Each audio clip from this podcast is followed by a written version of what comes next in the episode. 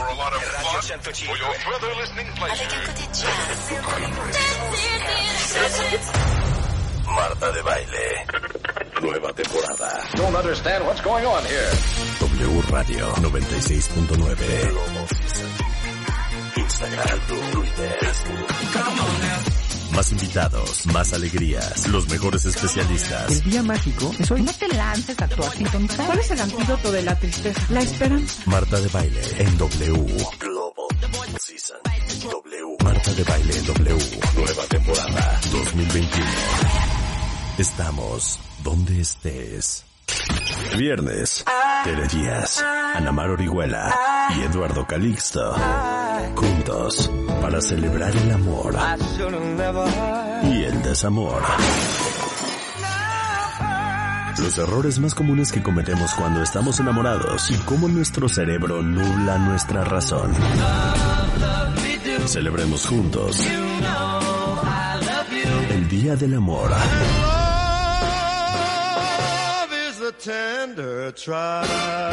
Con Marta de Baile.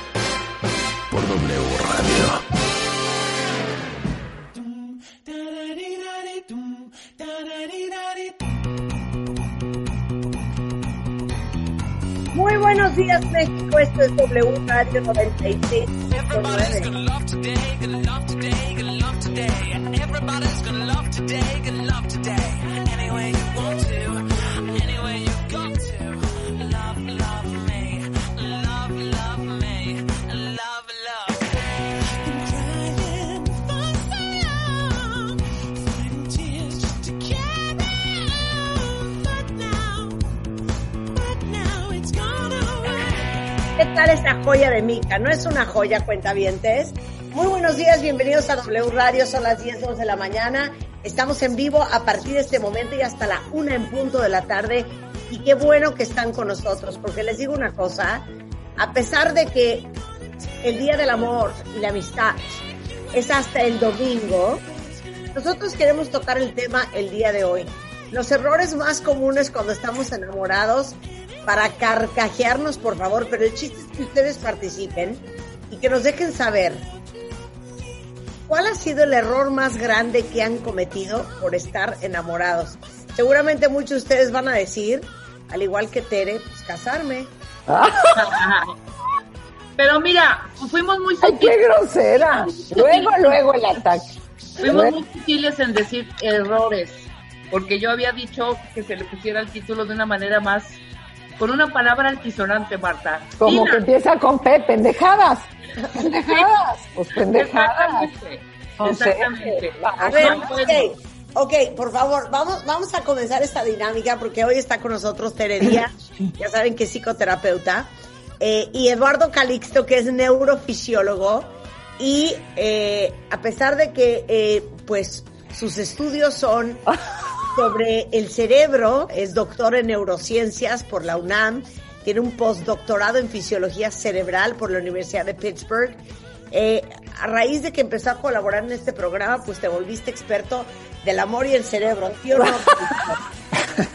Sí, es un honor y va a estar muy interesante porque pues no es el corazón, es el cerebro el que Es hace el tanta- cerebro. Ana Mar Orihuela, también psicoterapeuta, a quien conocen muy bien, conferencista, tallerista, escritora de Hambre de hombre, sana tus heridas en pareja, transforma las heridas de tu infancia. Está con nosotros el día de hoy. Qué bueno que estás con nosotros también, Ana Mar, bienvenida. Hola Marta, a todos. Híjole, qué tema, de veras. ¿Qué tema? A ver, pero yo me quiero carcajear tantitito.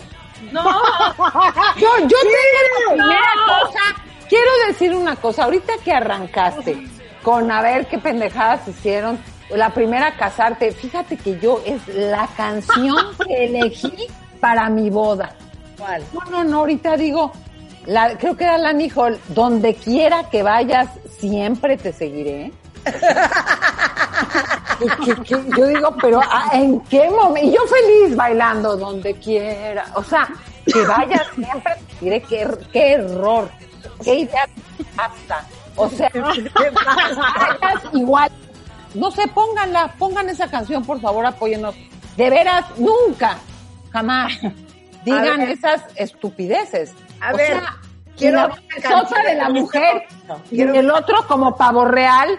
Y yo, donde quiera que vayas, te seguiré. Perdón. Pero a ver, la Ya es- yo ya no voy. Ya ¿Quién no voy. escogió- ¿Quién escogió bailar esa canción? ¿Tú? Yo, pues estamos hablando de las propias estupideces, ¿no? Sí, claro. A ver, una canción. Ahora, ¿quién canta? Una mujer. No es que el Señor te dice donde quieras que vayas, siempre te seguiré. Ay, no, ahí está la tarada, que hacemos mucho esas cosas.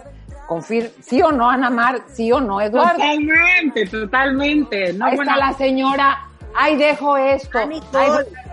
Ay, lo de veras. Ya me callo. ¿no? Sí, donde quieras que vayas, siempre te seguiré. Hagas lo que Oye. hagas, igual iré. No sé qué estupideces. No, llega un punto. Yo aquí me que- bajo. Yo aquí me bajo. Ya. uno tarda un chorro de tiempo en enterarse que el amor no es ese amor que nos pintan. De verdad, muchos golpes, fracasos, economías rotas, dolores, heridas. Y un día te enteras que en verdad el amor no es como nos lo pintan y que hemos crecido con ideas súper erróneas del amor. Eh, Claro, oye, pero a ver, ¿cómo se llama la canción? Rulo no la está encontrando. A ver, es Lani Hall, o es que ya no sé si ya ni me acuerdo, porque ¿qué creen? Este año cumpliría 38 años de casada. Este, pues ya Lani se me olvidó. Ahorita la Lani Hall, a ver, pero tarareala otra vez, Tere. Donde quiera que vayas, siempre te seguiré. Na, na, na, na, na, na, na, na. Igual iré. Ah, sí es cierto. La- Ponla la la Raúl no había nacido, pero no importa. A ver, O sea, quiero oírla. Es que sí, es que sí. No se escucha nada. Está, trabajando. Ahí está, ahí está. Ahí está el error, ahí está el primer error. Exacto, exacto. Donde quiera que vayas, siempre te seguiré. ¡Ay, qué bonito! A ver, ¿qué De más? la mano de lejos yo lejos, ¿qué es eso? En lo negro y en el color, en el amor y en el desamor. En el desamor. Donde quiera que vayas, yo te seguiré. Qué oso. Aparte te voy a decir una cosa. Quita esa canción, quita esa canción, Rulo. Ay, déjame ver el siguiente párrafo. Ay, Ok, pon el siguiente párrafo, ok, pon el A siguiente ver, ¿qué otra cosa? Y yo fascinada, los ojos brillando. ¿Qué más? Ay, Ah. Soy capaz de cambiar de piel para que sigas amándome. Soy capaz, ahí está Re- Rebeca, soy capaz de cambiar de piel para que sigas amándome. Es O que sea, de un no, sí, bueno. ¿Y acaso de un mink? ¿Pero de cuál pie?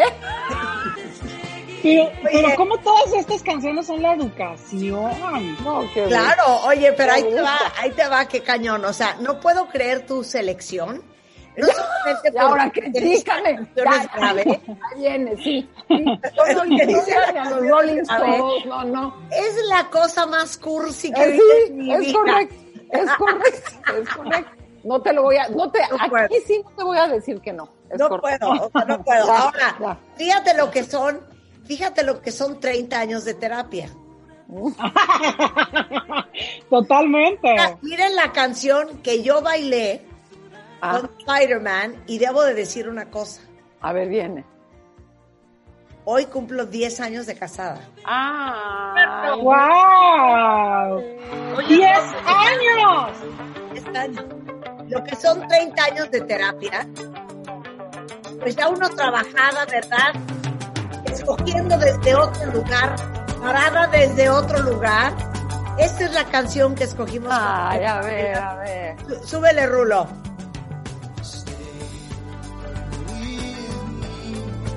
La amo, ¿eh? La amo.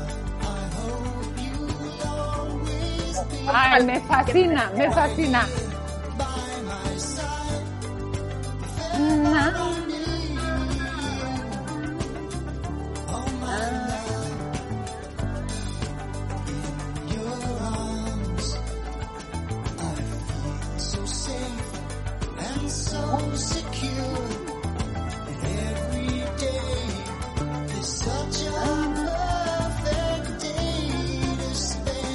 Es la parte importante. Esa.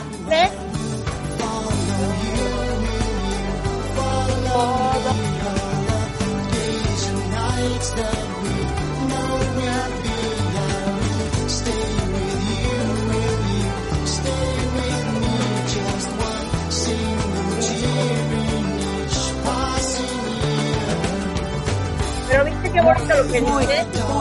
I will follow you if you follow me. I will stay with you if you stay with me. Huevo. claro, Con mu- 30 años de terapia y chingos de la... No, no. Si me vuelvo a casar, si me vuelvo a casar, la pongo. Oye, el otro día es que en la carretera escuchándola, ¿sí?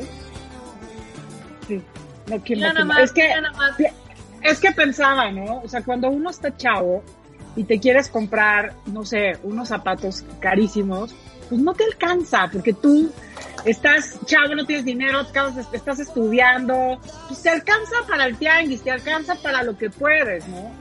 Y yo creo que así es un poco en las relaciones, o sea, en el tianguis del amor primero alcanza para el cavernícola, para la super tóxica, para, digo, espe- esperando que en el tianguis del amor vaya subiendo tu capacidad de, como dicen, a través de la terapia, a través del trabajo, de la madurez, de los tropiezos, Claro. de los dolores, pues que te vaya alcanzando para más las relaciones que valen la pena en la vida, eh, digamos que surgen a partir de muchas relaciones dolorosas y errores y estupideces y cosas que permites. O sea, digamos que esta relación, Marta, que hoy tienes la oportunidad de vivir, surge gracias a los difuntos, ¿no? Claro, 100%, 100%. Pero ahorita nos vamos a clavar bien fuerte en la seriedad. Pero ahorita me quiero reír un poco más. Sí, Me quiero Está seguir viendo de tele. No, ahora, vean, vean la canción que escogí eh, la primera vez que me casé. Híjole, a ver. ok. A ver. They asked me how I knew my true love was true. No, bueno. I must reply something here inside cannot be denied. Sí, que decía, pero se llama Smoke, It's in Your Eyes. Pero esta es de depresión. Esta es una canción super down. Pero, pero es preciosa. Es, la divina, canción es es- bonita. Ay, Habla a de mí se que me hace súper romántica. Pero el Marta, fenómeno, habla de que- el fenómeno es de yo, o sea, el fenómeno sí es. Habla de que cuando uno está enamorado es como tener humo en los ojos. Exacto. Sí, claro. Ana Mar, ¿por qué quieres esconder con qué Tu canción, de tu canción. late, fue la de la, la película El fantasma del amor con David. Y Eduardo, y Eduardo, Eduardo, tú Oye. tienes la tuya, ¿eh? Es que te la de digo una cosa. Seguramente, ¿eh? Qué cosa más asquerosa. A ver, Oye, yo, yo la verdad, la verdad, no me acuerdo. Tan buena ha sido la terapia. O sea, no me acuerdo. No me acuerdo. Seguro que sí bailé, pero no me acuerdo. Ahorita estaba escuchándolas y decía, "Ih, seguro me toca. Vamos a empezar ya con la seriedad porque Ana Mar, mándale un chat y que te conteste. Mándale Ah. un chat que te conteste. A, A ver, ver. Calixto, va Eduardo. Calixto a ver, Eduardo. casado. No, pero sí estuviste, bueno, ¿no? a ver. Eduardo, sí estuviste casado, ¿no? Perdón Sí. que ahorita entre Oh, a ver, el asunto es que. Es que ha pasado ya tanto tiempo y no era yo. Pero bueno, empezando con esta, en esta situación de, de- de- de hacerlo, eh, una canción de YouTube, por cierto. ¿Cuál? ¿Fue la que, la que bailaste? Sí. sí. ¿Cómo se llama? dinos, ¿Cómo nos lo se está- llama? No lo está escondiendo, nos lo quieres No, no, no, eh, fue la canción de One. Ay, qué bonito. Mira, más moderno. No, la que está en el hoyo es Tere. Vengo de las cavernas, vengo de... Yo, yo por eso no creo en la reencarnación, ya reencarné, reencarné, reencarné, reencarné, no, cállate. Ay, bueno, pues entonces... Pero bueno, yo, yo a, a este punto que están diciendo, mira, A ver?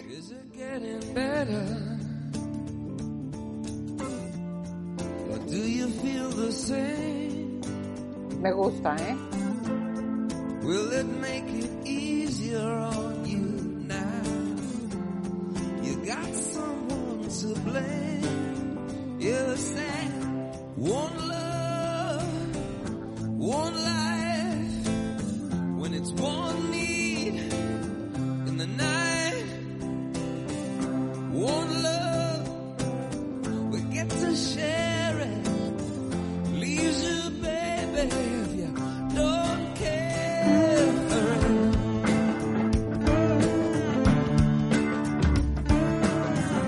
Pues aquí el asunto es que, a diferencia Buenísima la de, canción, la canción. a diferencia de, de todo lo que están diciendo de la música como máquina del tiempo, te traslada, y es cuestión de empezar a escucharlo. Y tengo que decirles que, pues es una parte esencial que si no hubiéramos tenido, que si hubiéramos tenido la lógica y congruencia que tenemos hoy el aprendizaje, no habríamos cometido esos errores. Y, es- y hoy hemos justificado y nos estamos riendo, pero ¿cuántas lágrimas nos costó? Desgracia. Como Y- maldiciones. dinero, tiempo, arrugas. Exactamente, y ante este punto les tengo que decir, pues tenemos que vivir la experiencia, porque aunque yo hubiera ido con Tere Díaz en ese momento, Tere Díaz me habría mandado a leer el libro de Namar Orihuela y tal vez en ese momento hubiera yo dicho, es que ¿por Están locas, están locas. O sea, y ante este punto es, teníamos una derrama de tanto neuroquímico en nuestro cerebro que nos pone estúpidos, irreales, irreflexivos. No valoramos el futuro y pensamos que el futuro es el presente y que a través de ese tipo de situaciones estamos justificando y consumiendo tanto oxígeno y glucosa que definitivamente no nos damos cuenta que no nos va a durar ni cuatro años este Afirmativo. Qué cosa más fea. Afirmativo. Pero Eduardo, agrego a lo que dices. Creo que además de ese fenómeno que te hace pensar que tocaste la realidad, eh, eh, eh, llegaste al punto, ya te dio la certeza, porque la experiencia es tan fuerte del enamoramiento que tú crees que ya estás en donde tenías que estar y encontraste el puerto seguro. Sí. También hay muchas concepciones del amor. Hoy sabes, aunque Ah, sientas sí. eso, porque lo puedes volver a sentir, que eso no va a durar, que estás con un estado alteradito de conciencia, Claro. no tomes decisiones, porque luego ya que las tomaste, pues ya hay perico, suegra, hipoteca, embarazo, y ya tomaste la decisión en ese estado. O sea, creo que hoy hay más información, incluso aunque te arrastre la experiencia bioquímica, como dices, de decir, híjole, yo sé que esto va a pasar. No es como una droga. Deja que se me baje. No, no voy a, no voy a hacer cosas mientras estoy en el high de los highs, ¿verdad? Claro. es fuerte, es fuerte. Fíjense que ayer les tengo que Pero te digo una cosa, no, espérate. Me ¿Qué callo, me lo que acaba de decir Eduardo Itere? Porque si, si esperáramos a que se nos baje el enamoramiento para tomar la decisión, mucha gente no la toma, por eso Bueno, están solos. claro. o sea, miren, las, los dolores de cabeza que nos ahorraríamos. Pero tienes toda la razón. Tomamos la decisión, Eduardo, en un estado de conciencia alterado, como dice Tere. Eh, la verdad es que poco está funcionando de nuestro córtex prefrontal. Y entonces tomas unas decisiones de vida, ya olvídate con quién te vas a casar, con quién vas a tener hijos. Exacto. Plano lo vas a ver el resto de tu vida. Totalmente con la vista nublada, como dice la canción de The Platters. Claro, pero es que esta combinación entre el amor y la locura, entre el amor y el animal, entre el amor y el desgarre, el amor y te celo, te necesito, te extraño, te este, doy todo por ti, me pongo de tapete, de florero, te pienso, ya viste mi mensaje, estoy pensando en ti, eh, estarás pensando en mí, o sea, la verdad es que es totalmente adictivo, es totalmente, eh, le pone la sal y pimienta también. Entiendo que es muy doloroso y que uno va madurando, pero también es súper rico. O sea, y perdón que lo diga porque entiendo que van a decir, ¿cómo es súper rico amar con el animal, no? Pero claro que yo creo que sí es una etapa súper importante hablar con el animal, de pronto sentirte esa mujer necesitada, ese hombre que cela, ese que extraña, ese, esa locura, ¿no? Que claro, tiene un lugar y un tiempo en nuestra vida. Eh, Sí, porque es después que, uno- es que la sensatez es de hueva.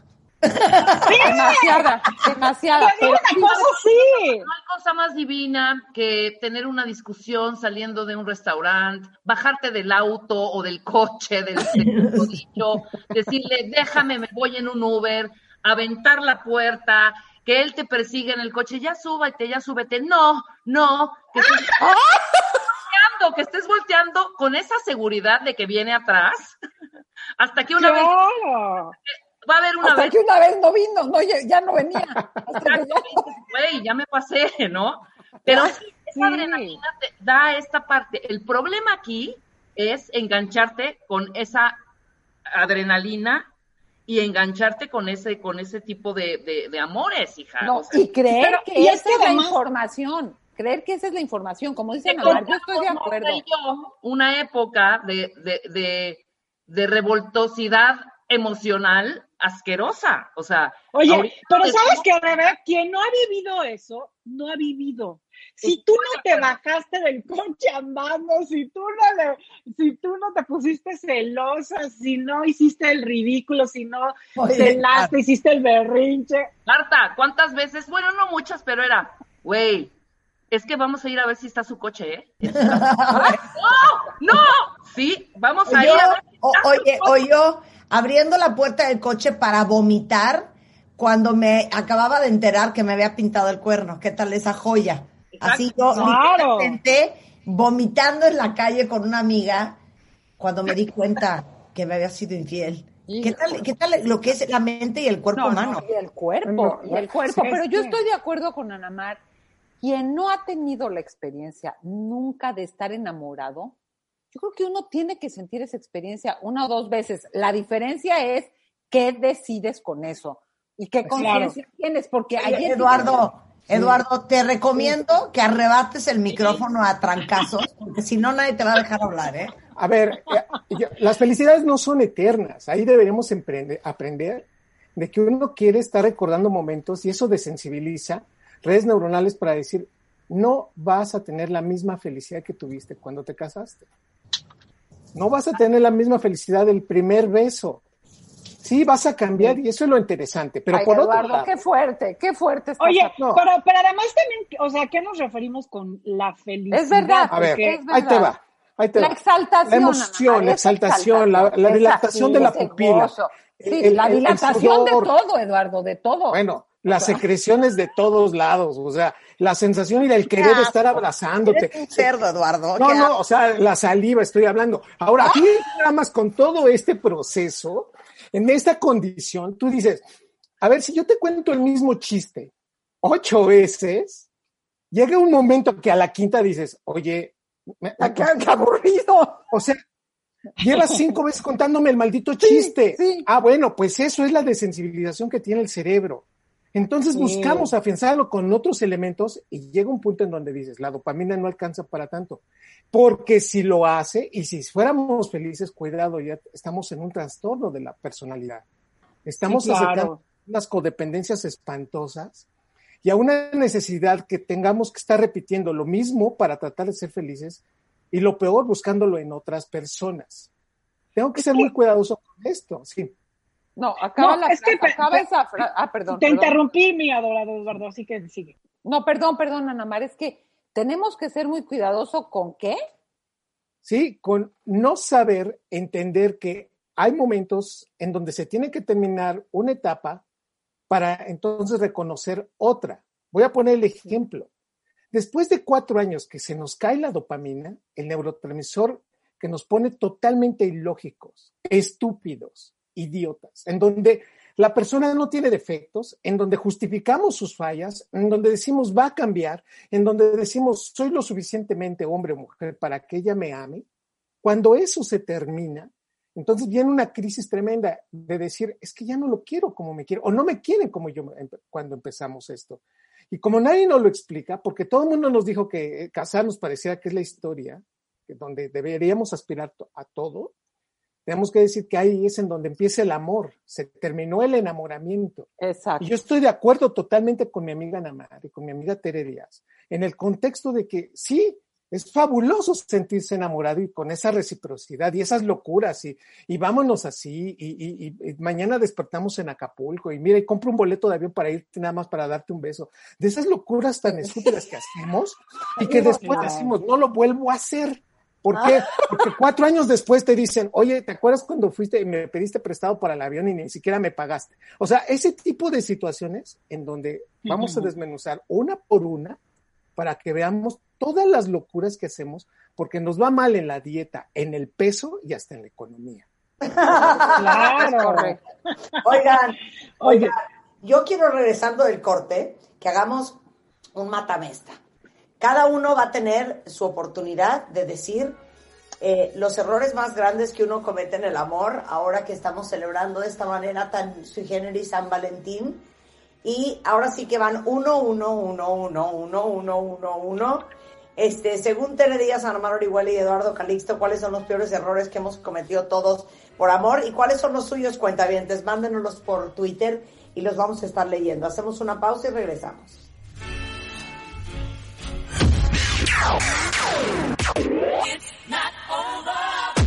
Escuchas a Marta de Baile por W Radio 96.9. Hacemos una pausa. Estamos donde estés.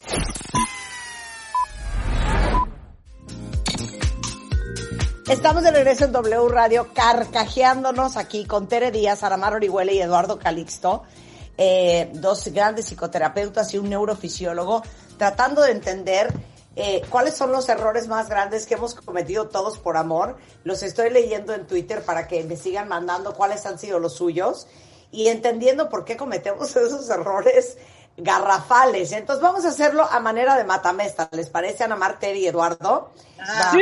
Empezamos, empezamos con eh, Tere, después Ana Mar y después Eduardo. Eh, ahora sí que uno, uno, uno, uno. A ver, vas, Tere. ¿Cuál es el Bueno, el típico que estás las primeras veces en la cama, el cachondeo, y hace un movimiento, toca algo que a ti no es lo tuyo, pero no dices. No dices. Entonces, a la cuarta, o sea, dejas pasar para que no se sienta mal alguna cosita sexual y luego él cree que te gusta. Y ahí Pero está eso en todo. Pero eso en todo. Bueno, Claro, lo pongo en sí. algo muy concreto, en donde te llevó a comer a un restaurante que él muy contento no te gusta, o una cosa sexual que no te gusta, y por no decir que es que por no lastimar y ser imprudente, luego se repite la acción, Sí. y ya, a la, a ya, ya la doceava, pues ya, oye, ahora sí que, ¿por qué no me lo dijiste la primera vez? Dejar pasar Oye. cosas que no te gustan para no hacer sentir mal a la otra Pero persona. aparte te voy a decir una cosa. Bajo la premisa, y esto escúchenlo bien, sobre todo los que no han empezado, los que acaban de empezar una relación, las bases de una relación se definen bien temprano, Claro. ¿no? Aparte, Totalmente. imagínate qué mal hace sentir a una persona, a ti, volteatela, que tú tienes una conducta, voy a decirlo sexual porque es muy evidente. Sí. Tú te sientes lo máximo haciendo tal movimiento y el otro te dice que no le gusta. No, pues ya te sientes la más ridícula. Verdaderamente de ahí dices salto a la a la a la, a la Bueno, es que ¿no? le, voy a, le voy a dar el más grande regalo de viernes a Tere. Yo tenía, tuve un novio que cuando me daba besos me metía la lengua entre el diente y la encía. hasta la glotis, hasta la glotis. Qué horror. Ay, Nunca le dije, o sea, por Déjame imaginar diente encía. Sí, encía. Encía. Y nunca le dije, te lo juro que cero está padre, porque me daba miedo herir sus sentimientos. Pues me eché varios meses entre el diente y la encía. no. no. No, Entre es que es lo que te estoy diciendo. Error Claro. desde el principio poner las reglas, decir por aquí no, por allá no, pero nos da pena que nos digan qué Pero es que es en todo. Es en todo. Miren, es en todo. Dr. Phil, Dr. Phil, eh, este gran eh, psicoterapeuta que está en la televisión en Estados Unidos, eh, tiene un libro que leí hace muchos años y dice que la esposa le dijo un día, cuando eran novios, me, me llevas a otro estado, hagan de cuenta, me llevas a Monterrey en coche a ver a mi hermana y él se volteó de novios y le dijo no. Y ella se quedó en shock y dijo, ¿cómo? Es que no lo voy a hacer porque te digo una cosa, no lo quiero estar haciendo a cada rato y no quiero que tú creas que esto va a ser parte de nuestra relación, de nuestro matrimonio. No te quiero llevar hoy porque no te quiero llevar nunca. Y dijo, qué importante es ser asertivo siempre y desde un principio más que nunca. Sí. Es que esos son, esos justamente los malos entendidos. Los malos entendidos del amor es no ser, no decir lo que piensas, no poner límites. Eso que dices, Tere. O sea, no le dijiste nada que el regalo carísimo que te dio que no te gusta, que ni te lo vas a poner, que ni es tu estilo, y al siguiente año te lo vuelve a regalar. ¿Y cómo le vas a decir a alguien No, que te regaló algo no. que no te gusta? ¿No? O sea, y todavía el así. vestido no te ves, pero un perfume que te tienes que estar oliendo todo el día. hijo, Bueno, a ver, esta es la de Tere. A ver, está. Ok.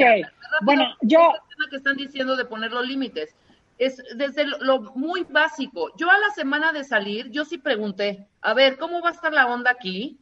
Porque la neta, yo no quisiera que el siguiente fin de semana me dijeras, no nos vamos a ver porque voy a ver a fulana, fulana o fulana. O sea, dije, no, de una vez me dices cómo va a estar la onda y si va a ser una visitadera de mujeres las próximo, los próximos días, ¿no? Quería ser yo como la exclusiva. Y efectivamente, no, es un compromiso. Y te Sí. digo que era a la semana, ¿eh? Yo ya no quería esperarme a nada. Si iba a ser, iba a ser, punto. Esas cosas de estamos saliendo, no las entiendo, ¿eh? Perdón. Claro. ok, esta es la de Tere. Vamos con Ana A Mar. ver, yo lo, yo lo llamé los, los suicidios del amor y esta es la primera. Eh, mutilar o renunciar a partes de ti importantes, por ejemplo, proyectos, trabajos, eh, modos de ser, modos de vestir, personas que te importan, porque a él no le gustan o a ella le lo ponen, la ponen celosa, le desagradan, porque sabes que yo me voy a, a- a estudiar a tal lugar, pero entonces esto va a ser una relación a distancia, entonces mejor renuncio a este proyecto, ¿no? O sea, creo que eh, esto suena muy egoísta, ¿no? Porque es muy romántico pensar, bueno, ya no voy a ir a hacer mi proyecto de estudios en el extranjero porque me voy a quedar aquí a- a calentar el nidito de amor que tú y yo tenemos, ¿no? Ya no voy a ser esa bailarina o ya no voy a estar con tal persona que quiero, mi amiga de toda la vida que ha sido mi amiga, pero como tú te pones celosa porque yo hablo con mi amiga y crees que me tira la onda, pues entonces dejo a mi amiga, ¿no? O sea, es- esas renuncias tienen una factura por debajo del agua que un día paga la relación. O sea, un día la paga, porque eso, esa renuncia, esa mutilación, ese sacrificio en nombre del amor va a terminar siendo un fantasma en la relación. O sea, uno no tiene ningún derecho, porque es tu pareja, porque sale contigo, ningún derecho de obligarlo a dejar eh, aspectos, personas y realidades que son muy de él. Porque si no, pues un día la va a pagar la relación, ¿no? Bueno, es que Totalmente. cosa, eh, lo- bueno, ¿cuántas veces no hemos oído? Lo dejé todo por ella, lo dejé todo por él. No, pésima idea, pésima idea, estoy de acuerdo. A ver, vas Eduardo. Bueno, yo, yo tengo dos. No, no creo que una le gane a la otra, pero bueno, y me voy a meter en un problema, pero ahí va. Viene, viene. Primero. Porque es bueno lo de los problemas, siempre es divertido. Sí. La primera fue, me gasté todo mi dinero que tenía para mis libros, estaba yo en la universidad, por, por comprar un regalo que no le gustó. Y me dijo, Ay, y me dijo, oye, no, no hubieras gastado. Y la verdad lo lamento Ponte a mucho. estudiar. Casi, casi. ¿Cómo, cómo iba yo a regresar este, ese regalo, que era un suéter, carísimo, que según yo se le iba a ver monísimo?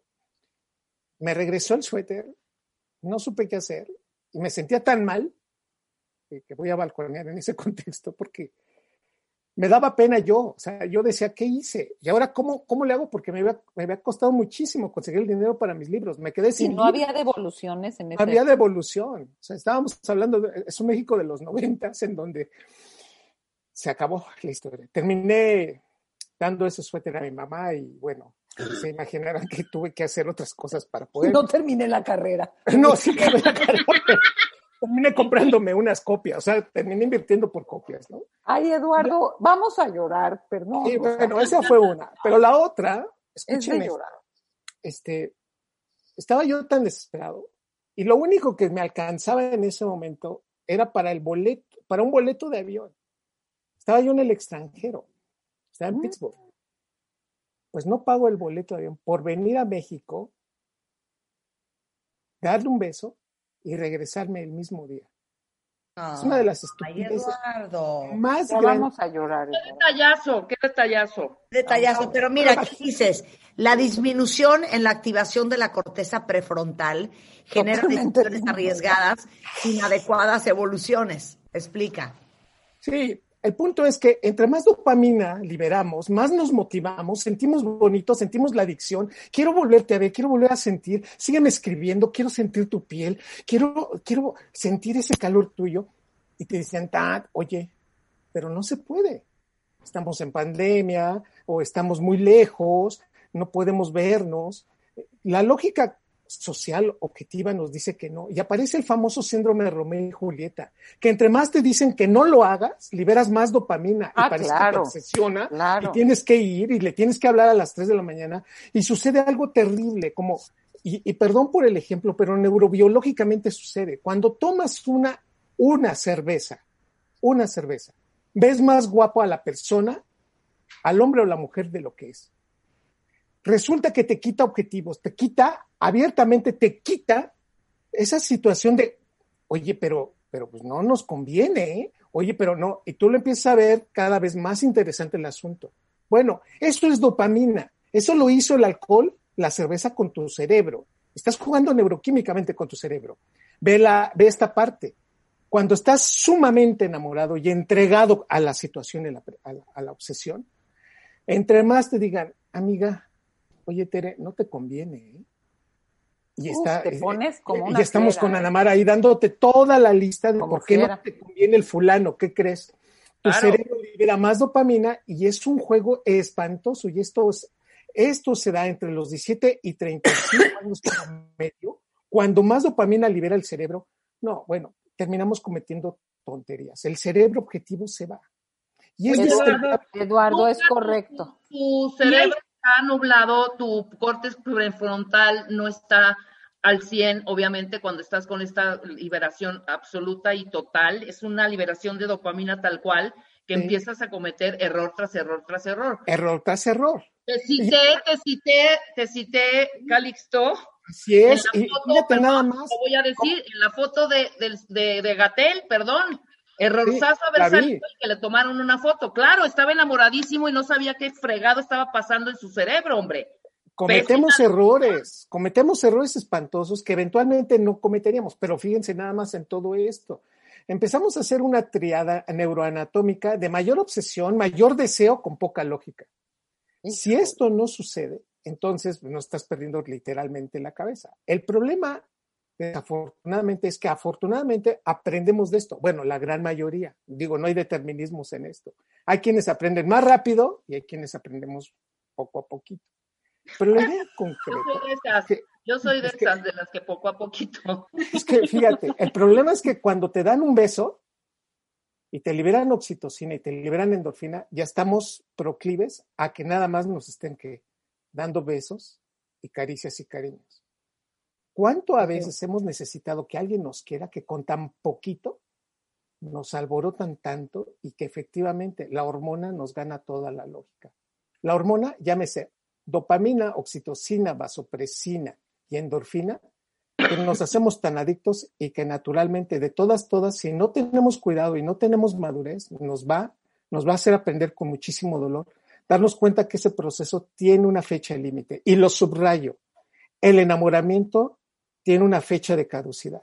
Exacto. Si quisiéramos que eso durara más tiempo, tendremos que, conce- que- que construirlo y ese es el amor. Pero esa parte esencial es que creemos que enamoramiento y amor deben ser la continuación lógica, real y objetiva. No, espérenme. Ese es un proceso que se tiene que cambiar a nivel cerebral. Eduardo, tengo una pregunta, si me permites. Cuando tú dices somos más proclives de los 17 a los 35 años, pues somos más proclives Sí. a todo tipo de pendejadas. Pero Sí. mi pregunta es si químicamente, yo siempre he dicho, híjole, la edad me ha jugado a mi favor porque uno se calma un poquito. La cosa de la Sí. hormona burbujeante baja y, y ayuda Sí. a, a- a poderte pausar y detener mejor. O sea, tiene que ver este tipo de hormonas que, que, que, que van de la mano, juegan con, con, con la- las otras hormonas, eh, disminuyen como todo nos va disminuyendo, incluso la cintura al paso del tiempo. Hermosa pregunta, te la voy a contestar de esta manera. Cuando tenemos entre 11 y 17 años es la máxima liberación de dopamina que tenemos en la cabeza de toda nuestra vida. Wow. Un compañerito de 17 años se ríe entre 300 a 350 veces al día. Se ríe de todo, todo es broma, todo es...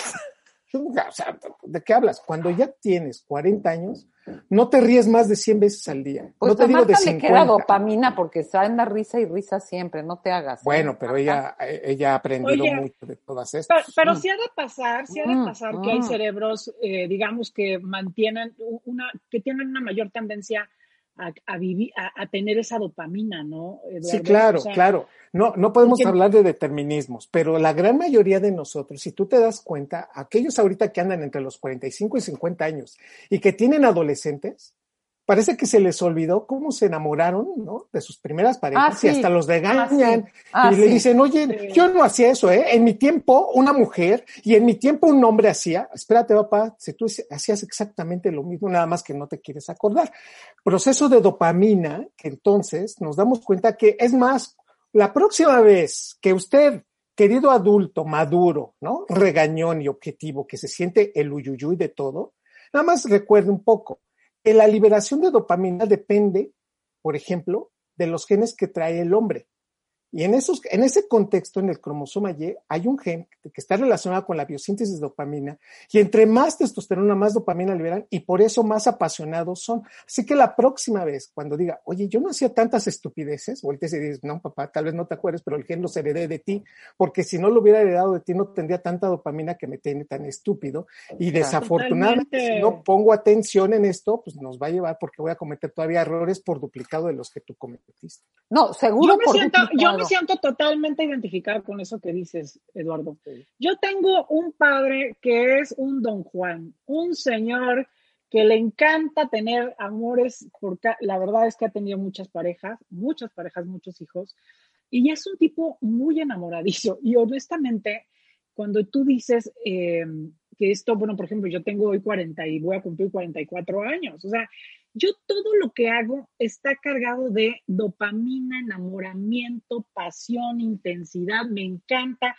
Y digo, lo- me, me parece que está muy conectado con el tema de, de la herencia de mi padre, ¿no? Como, Sí. como muy, muy en este tono. Y, y sabes qué te digo una cosa, yo sí creo que es algo que no se debería de perder. Entiendo, entiendo que biológicamente vamos madurando y estos shots de dopamina van encontrando un equilibrio, pero qué flojera, qué flojera cuando ya todo es tan adulto, qué flojera cuando ya todo es tan pensado, tan, tan O sin pasión, sin pasión. tan de neocorteza, ¿no? Tan de Sin neocorteza. pasión, sin pasión.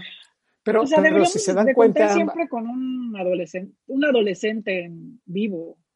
Sí, yo, yo estoy de acuerdo, pero también por otro lado, volteas y dices, pues es que ya te escogí. Yo, yo por ejemplo, voy a poner ahorita un, un ejemplo fuertísimo.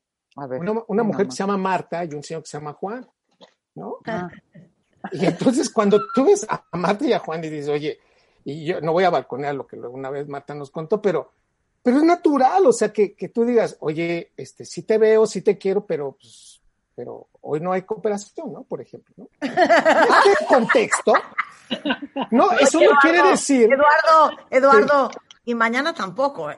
Ah. Entonces, y entonces nos ponemos a pensar, bueno, eso no significa que pues se, se haya acabado, sino que se vive de otra manera. Yo lo que diría, a- anexando a lo que tú dices, Ana Mar, es vivirlo de otra forma.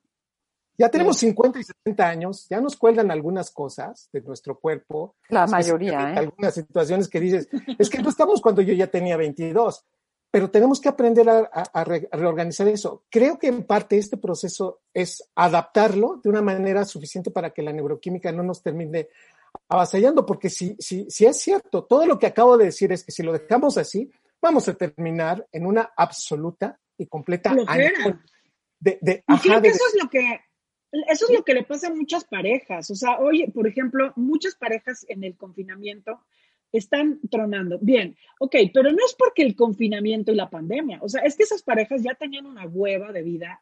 No tenían, no tenían relaciones significativas, apasionadas, renovadas, ya, o sea, los hijos, la cotidianidad, la flojera, y, y entonces se hace una cosa que claro que todos tenemos necesidad y ganas de amar, de sentir esa pasión, ese deseo, esa adrenalina, que, o sea, esa parte es muy padre. Y vivir con alguien que ya es así de, pues ya me das hueva, o sea, to- hasta para coger hay como el paso uno, dos y tres, ¿no? Y todo está estructurado y dices, qué, qué, qué horror. Eso no es el amor tampoco. No, pero yo creo que uno puede mirarse con curiosidad. Yo creo que realmente uno cree que conoce al otro y lo tiene agotado y siempre creo que esa es la gracia de, de- de- del ser humano que más allá de las hormonas y de todo esto, puedes generar conductas diferentes. O sea, tenemos una capacidad de desplegar 800 mil cosas para seguirnos sorprendiendo. No será desde el lugar, desde ese lugar loco, perturbador, porque como dices, al sexto chiste ya, pero sí desde el entusiasmo de compartir. Porque pues esas son Claro. las parejas que duran, construyen nuevas historias, Sí. nuevos escenarios, nuevas conversaciones, nuevas cosas, Sí. etcétera, etcétera. Es que, es que No yo lo que creo... tampoco, creo que no hay ninguna fórmula, o sea, en el camino vas aprendiendo y vas evidentemente corrigiendo algunas cosas y otras no, o sea, coincides en muchas cosas, por eso te ligas a una persona, por esa coincidencia de pronto y el gran regalo, porque es dificilísimo eh, coincidir de pronto, ¿no? Ay, sí, Y muy. parte Sí. de la comunicación, por ejemplo, que no hacemos, que no hacemos nuestro ejercicio de, a ver, este, cuéntame por lo menos ya en el camino un poco de tus heridas, un poco de tus vacíos, etcétera, etcétera, para conocer a la otra persona. Y aún así, somos tan pinches, güey, que en los pleitos nos agarramos de pronto de esas heridas del otro, ¿sí me explicó? Claro, güey, Ah. empezar como tienes una herida garrafal de abandono, o sea, ¿sabes? No, es terrible, eso es terrible, Rebeca, es terribilísimo. Oye, no soy tu madre, no soy tu madre, ¿eh? Yo no, no me proyectes tus traumas, ¿no? O Y de sea, pronto de- hasta llegas a odiar muy cañón a la pareja. O sea, por más Es amor y por más compenetración, llega un momento en que dices, no sé, aquí, ¿qué, qué, qué- qué- qué- qué sigue? Me explico, pero de pronto son, nos herimos muy cañón en el amor. Claro. Que, Qué, qué- aún qué- qué buen punto acabas de poner, Rebe, y perdón por, por, por- por interrumpir en este punto. Es que en el enamoramiento le otorgamos el permiso a las personas que más queremos para hacernos sentirnos mal. Pareciera que es el momento justificado para decirle, me duele esto y el otro lo entiende. Y sin quererlo o queriendo, que ese es algo terrible, el otro no, se me hace un golpe argumentos en donde te hace sentir muy mal para tratarte de llamar la atención.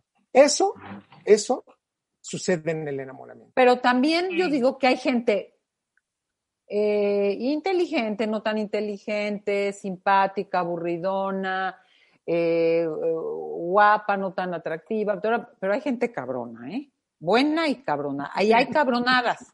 Una Sí. gente que tú le dices que tu papá no sé qué, y no, yo, yo- te puedo contar casos fuertes, ¿eh? De cosas de abuso, incluso sexual. Bueno, claro, pues es que como, oye, ¿cómo vas a usar una información que estás poniendo? A mí me parece terrible. Si ya no le puedes contar a tu pareja un profundo dolor, porque a la hora hay, claro, eso te pasa porque como el alcoholismo, todo exageras, porque como tu papá era alcohólico, oye, es- es- se me hace Claro. de veras, hay líneas que no se cruzan. Hay líneas que no se cruzan. porque, porque además sí hay, con el sí hay matamesta, aspectos. Ah, ¿Eh? Regresando, seguimos con el matamesta. Los Ok. errores que hemos cometido por amor al volver con Ana Mar Orihuela, Tere Díaz y Eduardo Calixto. No se vayan. Marta de Baile, al aire, por W Radio 96.9. Hacemos una pausa.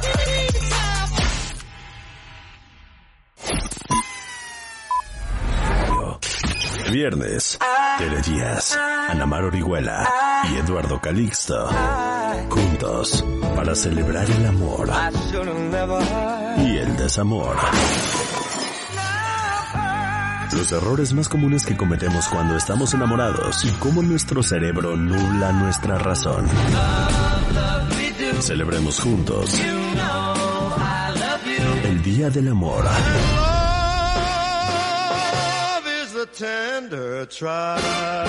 Con Marta de Baile. Por W Radio.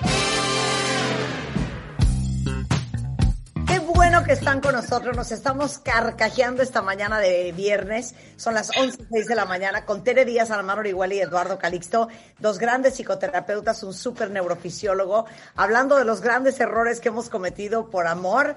Mándenos lo suyo porque los voy a estar leyendo en un momento más. Entonces, estamos haciendo un matamesta. Cada uno está diciendo cuál cree desde su punto de vista que es el error más común. Tere Díaz, te toca. No es que sea el más común, pero mira, ahí viene uno. En el amor, el volamiento, preguntar cosas. Entonces preguntas, así como jugando, como en el cachondeo. A ver, cuéntame, ¿qué, qué- qué- cuál fue tu postura más así? Platícame, ¿dónde hiciste el amor? De, ¿Alguna pregunta? Ahí te dan la respuestota y luego no la puedes superar. De acuerdo. Esas preguntas que dices, aguántate, muérdete el hocico. O sea, oye, cuéntame, hay dos copas, como dice Eduardo, estamos aquí, cuéntame la postura, cuéntame, sí. ¿qué, qué, qué, qué? A ver, cuéntame cuándo has hecho el amor de una manera que no se te olvida. Y ahí te dan el detalle. No es que estábamos en Florencia con no sé qué y nos metimos al baño y me alcanzó y ahí en el baño parados de cabeza. O sea, y tú te quieres morir porque no hay vez que estés haciendo pipí, que no te acuerdes de la postura del señor en el baño con no sé quién. O sea, no hay que preguntar. Hay preguntas que no, Rebeca, hay preguntas que no, tu mejor orgasmo, entonces te lo cuentan, no hay manera ni parada de cabeza, muy mal. Como esas varias preguntas, ¿eh? Claro. Esa en particular Es tengo que- un amigo para que vean, ¿eh? Un amigo que le contó a su hoy mujer, eh, cuando eran novios, todos los hoteles en donde había tenido romances. No, Imagínate uh, los uh. viajes, o sea, era de, no, ahora no quiere ir a este hotel porque hay- ahora no quiere ir a este estado porque no, ahora no quiere viajar a, no, no, no, terrible, güey, terrible. oye, si el señor era como el papá de, Anama- de Anamar, como dice Anamar, pues yo digo que se quedó en su casa la persona. Porque Un don Juan. Oye, totalmente. Es no, que, no, no, es que no hay que preguntar cosas en el volamiento creyendo que tú la vas, se las vas a, ahora sí que mátame esta, yo te la, no, ahí te quedaste traumada. no. Claro. Hay información que no vas a poder digerir nunca en tu vida. O sea, nunca. Ahí viene, Ay, ahí es viene. esta cosa de somos amigos, claro. Sí, sí. A ver, yo, yo les voy a la mía. O sea, yo creo uno de los grandes errores que por eso no funcionamos en el amor es que no entendemos que en el amor no vas no, tú y tu buena intención, tú y tus ganas. Hay una parte de ti que se llama tu niño herido, tu dolor, tu, tu- tus heridas. Eh, esa parte es el que va a jugar el 80 o más por ciento de la dinámica de la relación. Entonces vamos a, a las relaciones sin entender y sin conocer a ese niño, sin darte cuenta que tú eres su padre, sin darte cuenta que tiene sus, sus, sus saboteos, sus compulsiones, sus ideas que quiere confirmar. Por ejemplo, hay partes, hay niños internos que quieren confirmar que al final todos te van a abandonar, que al final las personas traicionan, que al final no vas a ser suficiente, que al final vas a tener que hacer muchísimo, desgarrarte con placer para poder confirmar que no fuiste suficiente. O sea, todos, todos, esto no tiene que ver si tuviste una infancia bonita, si tuviste una infancia dolorosa, todos tenemos un niño, una parte instintiva, una parte herida eh, que busca confirmar estas ideas. Entonces, ese es uno de los grandes errores, ir a las relaciones pensando en que tu buena intención y tus hartas ganas van a construir una relación verdadera sin hacerte responsable y consciente de que en la relación van dos. Vas tú, adulto, con tus ganas, y va un niño que quiere sabotearla, que tiene mucho miedo a amar, que tiene muchas creencias y dolores en relación al amor, y que si no te haces cargo de él, va a empezar a patear la relación y ni cuenta te vas a dar. Absolutamente, absolutamente. Así que háganse cargo y padres de ese, de ese niño y de verdad, o sea, todos en la vida vamos con esa parte dolida. Y que, que- cómo Sí. sabotea ese niño las relaciones. Pero no, pensamos que ya porque tenemos muchas ganas, todo va a salir bonito y, y seguramente ahora sí va a venir el bueno. es que el bueno no está afuera, el bueno es que te hagas cargo del que tienes adentro. Nada más. Cuando, cuando a mí me dijeron, bueno, vamos a platicar sobre lo que pasa en el cerebro cuando nos enamoramos, vean ustedes, rápidamente lo comparto. En el cerebro sucede algo increíble, cambia la percepción del tiempo. Entre más quieres a la persona, y más enamorado está, el tiempo pasa de manera más rápida. Volando. Ah, Wow. exacto. Porque dices, oye, es que es increíble contigo, pareciera que los días son cortos. Se modifica el umbral al dolor. Una Oh, persona wow. que te quiere es capaz de cambiar la liberación de endorfina en tu cuerpo y modifica mucho la percepción dolorosa, de dolor físico y por momentos también de dolor moral. La expectativa nos obsesiona y solemos hacer lo contrario de lo que socialmente nos están diciendo.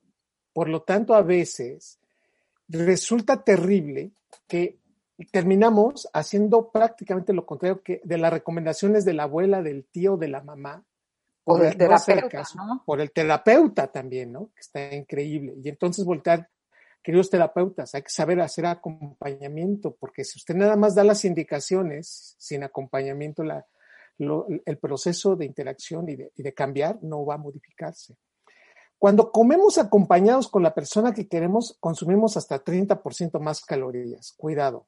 Estoy de acuerdo, por eso te lo estoy comentando, Eduardo. ¿sí? Usted se sienta y entonces usted dice, mi amor, pues vamos a comernos el pastelito, el chocolatito, ¿no? Las palomitas. Terminamos comiendo más del 30%, así que no es buena, no es O buena. sea que el amor se engorda, Eduardo. En parte, más el enamoramiento, querida Namar. Por eso, cuando está uno clavadísimo, dice, oye, me comí todos los muffins, ¿no? Nos acabamos las dos. Oye, la pizza, pues se terminó, ¿verdad? No, se la acabaron los dos. Siguiente, los errores de la persona amada no existen. Entre más enamorados no tiene errores, ¿eh? son casi perfectos.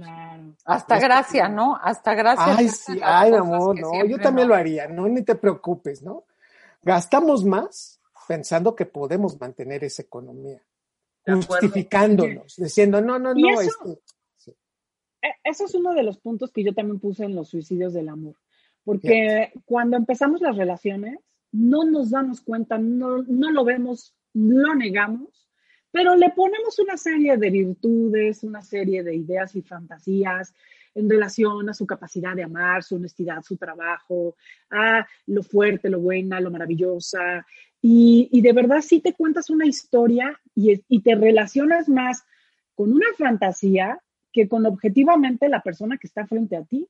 Y un día esa, esa realidad se cae, ese día, se te viene encima. ese día, o es porque hubo un problema muy intenso, muy grave o delicado, o porque después de cuatro años dices, y, y así literalmente, despiertas con la triste realidad de qué hice en los últimos cuatro años, o tres. Sí, claro. La voz de la persona amada es más armoniosa y motivante al inicio. Esto cambia en menos de tres años. O sea, te habla y dices, "Ah, es que quiero Wow. escuchar tu voz. No, bueno, es un proceso acompañado. Ya después dices, Ay, qué, horrenda tienes.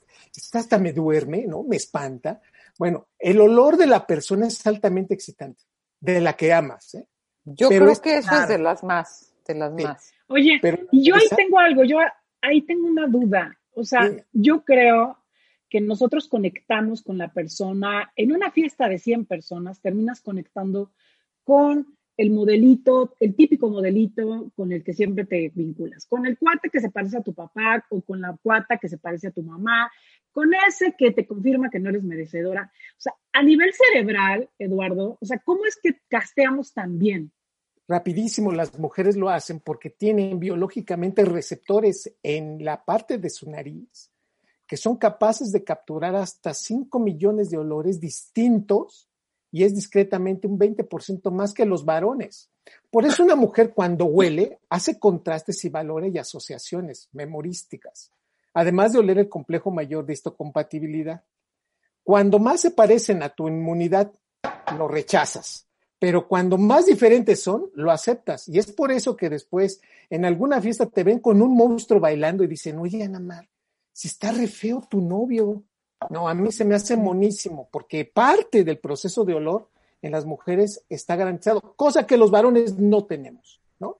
Fíjense nada más, los besos, los besos en los Oye, labios. simplemente la ¿Qué tienen ustedes? ¿Qué Oye, tienen oye, ustedes, a ver, por favor? pero entonces esa teoría habla de que las que elegimos somos nosotras. Ah, por supuesto. No, no es una teoría, eso es un hecho. Ya la realidad indica que es la mujer quien escoge y así nos va como nos va. De que dicen, mana, es que este es el bueno. Bueno, es que te pareció atractivo, pero en realidad por ahí va a llegar otro. Así estás en la papelería haciendo fila y pasa uno y tú dices, "¡Ah! ¿qué tiene este hombre que me vuelve loca? Pues sí, porque lo acabas de oler y entonces sus genes te llaman la atención a nivel cerebral. Imagínate nada más. ¿sí? Ok, o sea, eso es más fuerte en las mujeres, pero ellos también deciden. Así también, pero es un- una evaluación distinta. Ok, vamos con el que sigue. Vas, Tere, rápido. Tenemos Yo, otro, yo de la mano de lo que dije de, de, de no preguntes, no tienes que responder todo lo que te preguntan. Ahí estás de transparen la transparencia. O sea, a ver qué preguntan. A veces preguntan pendejadas. Hay que ser sinceros, pero sensatos. Y eso no es mentir. Porque de repente preguntan cosas que ni al caso dices, a ver, esta información la va a poder digerir, Un ejemplo. ¿Qué va a hacer con ella? ¿Es útil para la relación? ¿Va a sumar? ¿A qué la pregunta? Más si la otra persona cree en esas verdades celestiales de todo lo tienes que saber y todo lo tenemos que saber. Esos enaltecimientos de la verdad, yo no estoy de acuerdo. Hay que saber tener un criterio, no mentir, pero decir, a ver, ¿por qué está preguntando esto? ¿Qué necesita saber? ¿Sirve? ¿Cómo lo planteo? No voy a mentir, pero no voy a, no voy a, voy a decir cosas que no van a ser útiles para la relación. Y a veces hay preguntas que vienen desde la oscuridad, Ana Mar, de la otra persona. Necesita, ni le va a servir, ni va a ayudar, ni lo va a calmar, ni viene al caso. Entonces, ¿qué? Y además agrego otra cosa, nos tenemos que hacer eh, tenemos que generar, hay gente que dice, ¿para qué preguntas cosas que no la puede contener, que no la puede manejar? Todos tenemos que saber prepararnos, madurar para podernos hacer, ¿cómo se dice? Crediticios, que, que, que, que yo te puedo decir algo, porque a mí a veces mis hijos me dicen, a ver, te voy a decir algo, no te voy a decir algo porque es tal cosa porque te vas a poner mal. O sea, ¿qué tanto yo trabajo en mí para poder tolerar, entender, contener y manejar cierta información? Hay gente que no tiene la madurez, la, la, la, la no impulsividad, el juicio para cierta información. Por eso hay muchos chavos que no les dicen las cosas a sus papás, igual como pareja. Tienes que conocer esto. Se lo voy a decir, ¿va a ser útil? ¿Va a ser constructivo para los dos? ¿Nos va a, nos va a abrir puertas? ¿O nada más es una necedad del otro? Es que a mí no me cuentas todo lo de tu pasado. ¿Qué quieres que te diga? O sea, tuve tres parejas. O sea, es que tú, o sea, hay cosas que uno tiene derecho a una vida íntima que a veces para nosotros es incomunicable y que ni tú te entiendes. Ah, no, ahí vas a estar a ponerla sobre la mesa con alguien que verdaderamente está así porque tiene miedo, inseguridades. Hay que saber manejar las verdades. No todo lo que te preguntan lo tienes que contestar. Pues aguántate. No, pues ni se va a aguantar. Entonces hay que saber ser sinceros, pero sensatos. No mentir, pero hay verdades que no sirven para nada. Punto. Claro. Sí, no, no, hay verdades que atan y no liberan. Se destruyen en, en, en aras de la verdad, en aras de la verdad. Ahora sí que los verdadazos. En aras de la verdad acabas, acabas con todo. No, no, no. Hay que Sí, saber totalmente. y tener los huevos, perdón, de tolerar cierta ansiedad, de decir, esto no es oportuno, no es constructivo, y corro el riesgo de tal y cual cosa y explicaré por qué. Es que no me dijiste, ¿no? Pero cuando te dije lo anterior y lo anterior, fuiste Claro. y le dijiste a tu mamá, hablaste con los niños, armaste un desmadre. Me Se- quitaste el habla, claro. Sí. O sea, perdón, no tienes manera de manejar. ¿Para qué preguntas si no tienes los huevos, la inteligencia, la fuerza interna, la voluntad, la paz para contener cierta información? Hazte crediticio de ciertas cosas y hablaremos de otros temas.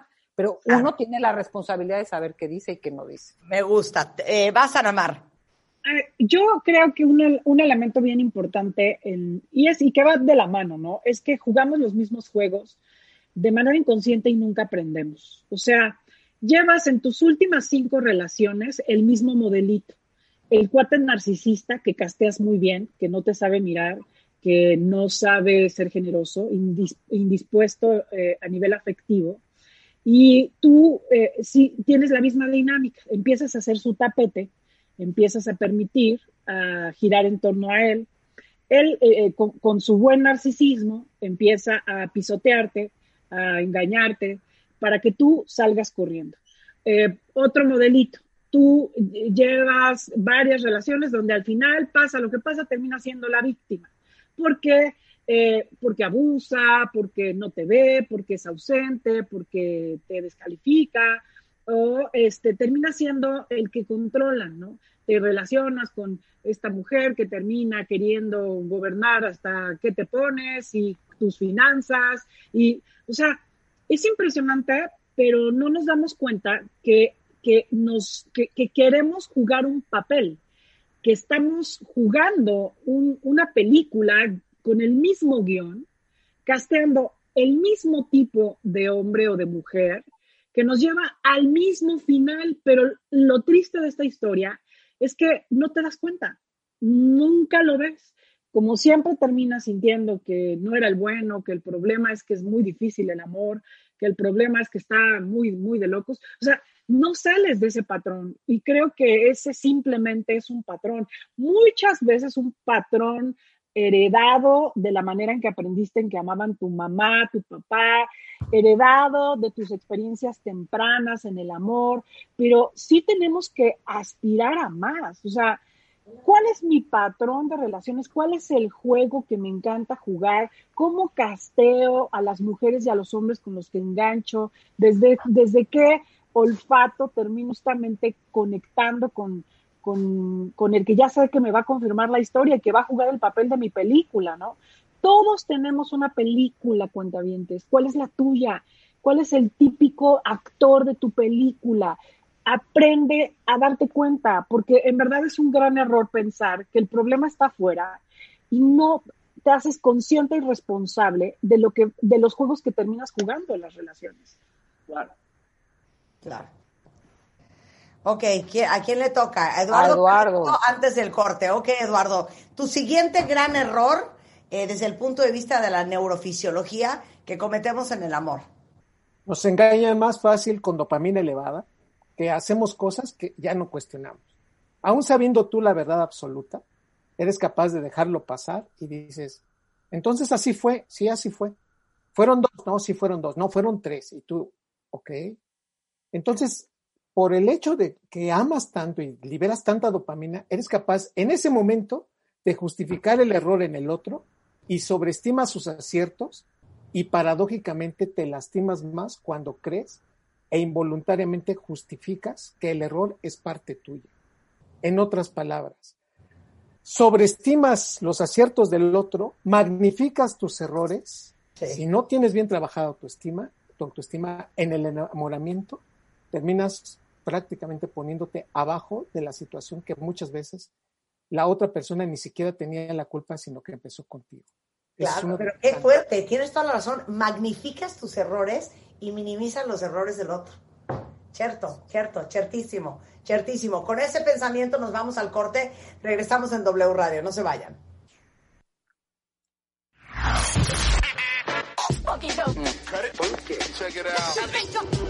Escuchas a Marta de Baile por W Radio 96.9. Hacemos una pausa.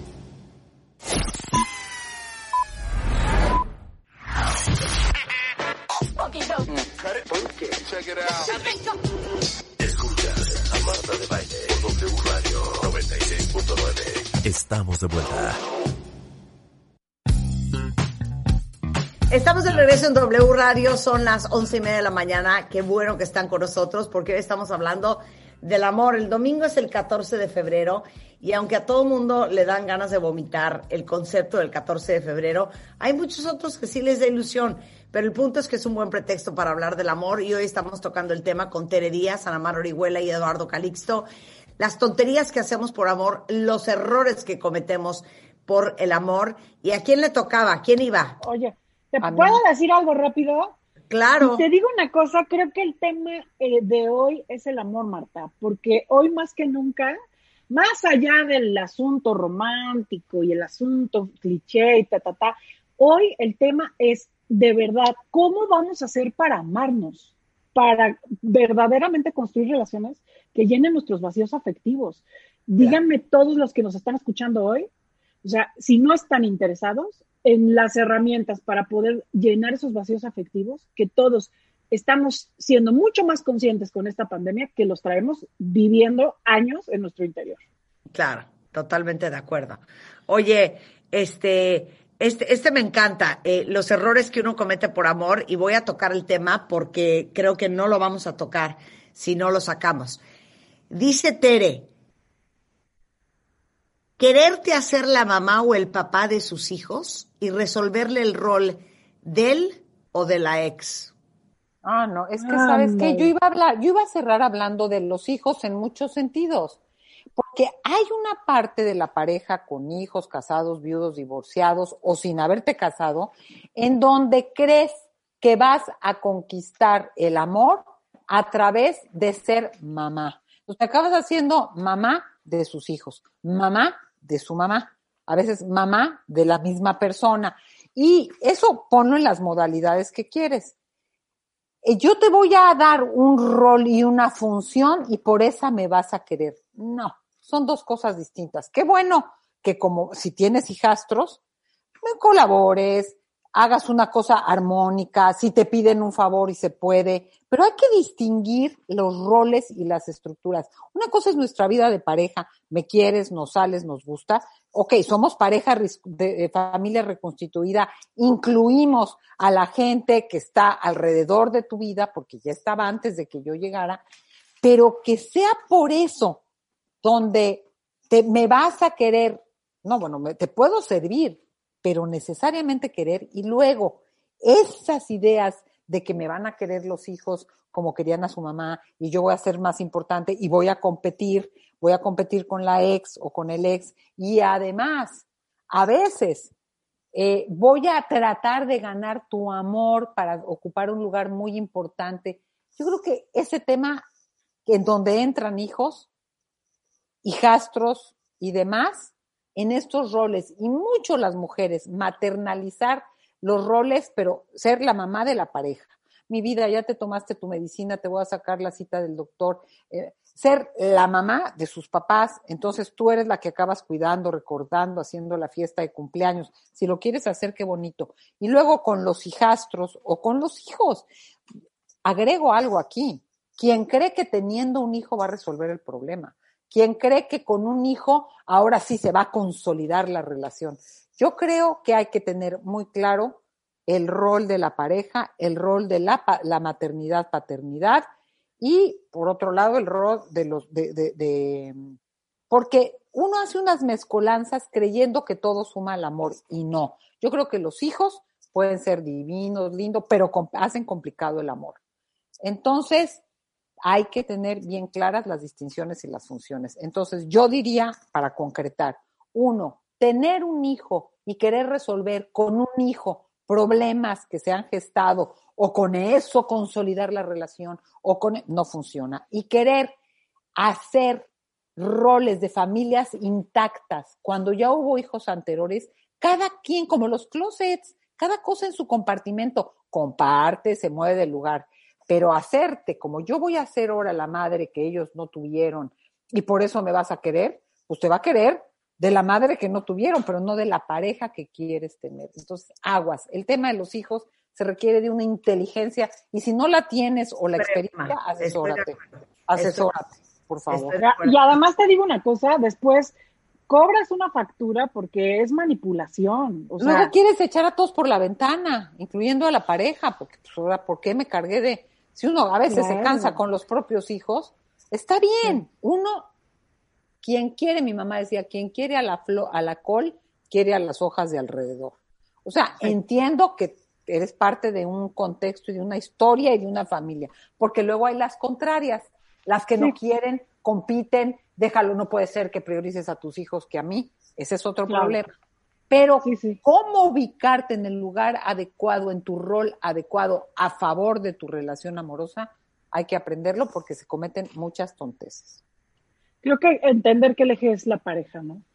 Bueno, yo, yo, hay algo que creo que nos daña muchísimo en, en- en las relaciones en general y es eh, hacer, dar por hecho al otro y, o a la otra y pensar que el amor, el matrimonio y las relaciones pues, son para siempre y, y de pronto negar que lo que tienen que aprender el uno del otro, de la riqueza, que la dinámica se terminó. O sea, hay relaciones buenas que terminan y hay relaciones malas que nunca terminan, porque justamente piensas que las relaciones son para siempre y no te das cuenta que ya la, la dinámica no solamente no es, eh, no, se, no, le, no le suma a la vida del otro, no se están dando eh, una, un- una, una compañía eh, amorosa, respetuosa, eh, digamos que ya no digamos la gran apasionada ni, ni, la gran historia de amor, ¿no?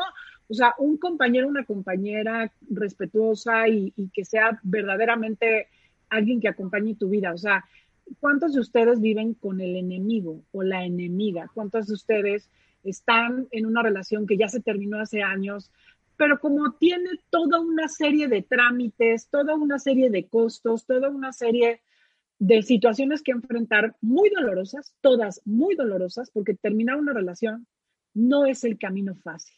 Terminar una relación con respeto, con responsabilidad, con dignidad, es uno de los caminos más dolorosos que hay en la vida. Yo se los digo por experiencia propia y, creo que después de dos años, por ejemplo, que yo cerré una relación muy bonita, muy importante, muy sana, pero que ya no teníamos nada que hacer juntos, em, sí puedo decirles que sin duda los costos son altos, es doloroso, pero es lo mejor que nos ha pasado a los dos. O sea, yo lo veo y me veo y pienso, estamos mejor, somos más felices, estamos, somos mejores padres de nuestra hija, estamos mucho más, eh, mu- mucho más dispuestos a la vida, porque estar viviendo con una persona, no solamente que ya no amas, sino que odias, que te cae gorda, que no soportas, que cargas, es de las, eh, eh, de las, de las experiencias más vampirizantes que puede haber. Sea, más vampirizantes de tu energía, de tu vitalidad, de todo. Entonces, o sea, las relaciones no son para siempre. Todos tenemos un ciclo que cumplir eh, al lado de los demás, con nuestros hijos, eh, con nuestros amigos en general. Así que aprendamos a distinguir y, quitar, y hay que quitarnos esta idea del amor es para siempre. El amor sí, las relaciones no. Las relaciones se terminan.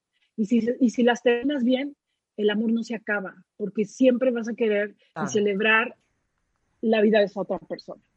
Qué lindo, qué lindo, qué bonito. Qué Y es bonito real además. decir, ojalá que todo el mundo, de verdad, cuando se separe y se divorcia, pensara en lo que acaba de decir Ana Mar. 100%. Sí. Eduardo Carixto, pensamientos finales. Tu micro, Eduardo.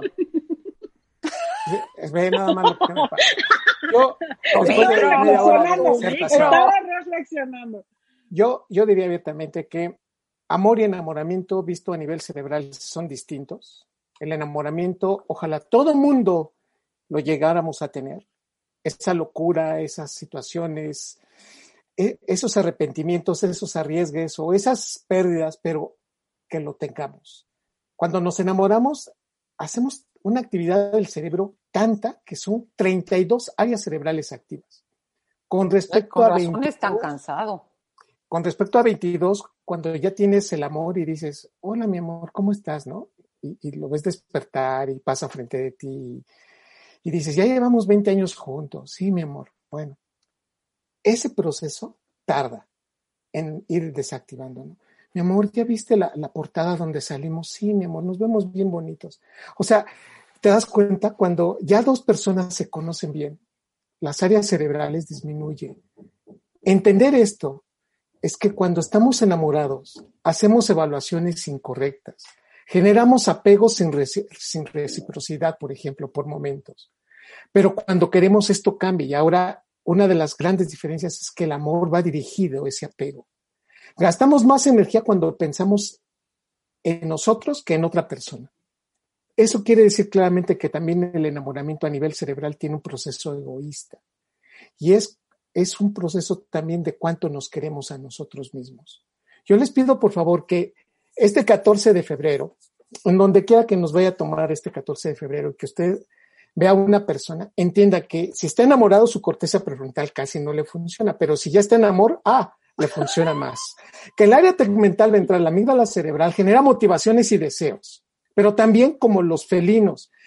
Cuando nos dicen que no generamos irritación, como al felino, cuando no les das de comer, agrede, ¿sí?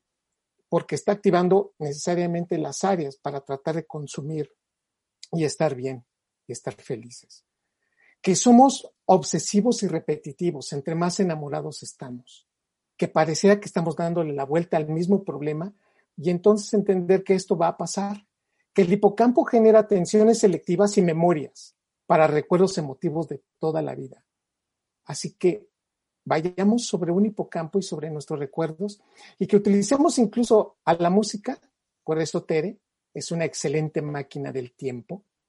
Cuando escuchamos esa canción, yo lo que diría es, escuche las canciones, disfrútelo, pero por lo bonito que pasó en ese momento, no por lo que ahora puedo hacer la suma de todos los eventos. Le pido por favor que interprete adecuadamente, que ya no tenga esos sesgos. Siempre nos vamos a equivocar. El giro del símbolo siempre nos va a hacer equivocarnos. Así que, por favor, enamórese, sésguese. Sí, vea lo más hermoso, no, se, no, no, no, no hace nada erróneo, pero después haga una evaluación. No le quite ni le ponga más, porque el amor es eso, aceptar a la persona como es.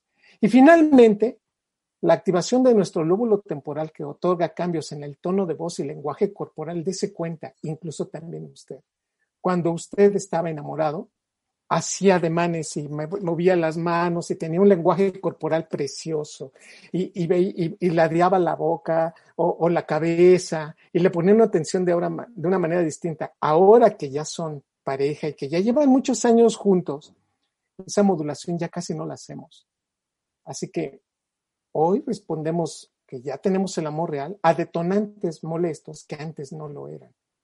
Por eso, yo le pido, la gran diferencia entre enamoramiento y amor es que el enamoramiento es parte egoísta y parte de una neuroquímica y proyección de lo que más queremos.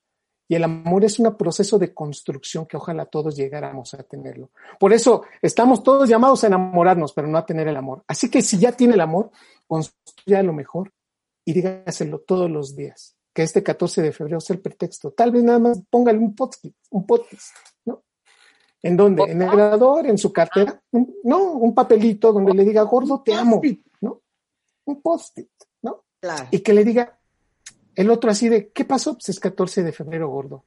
Hoy, hoy quiero decirte, o oh, querido amor, hoy quiero decirte, eres muy importante para mí.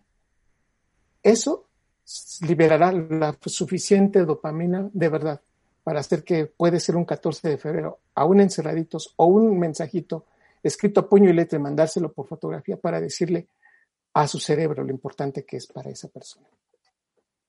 ¡Ay, qué bonito! Eduardo Calixto, Eduardo Calixto neurofisiólogo y eterno romántico. Claro que Exacto. y eterno amante a la antigua. Ahora sí, Eduardo Calixto, neurofisiólogo, amante, amigo. Un gusto y un honor.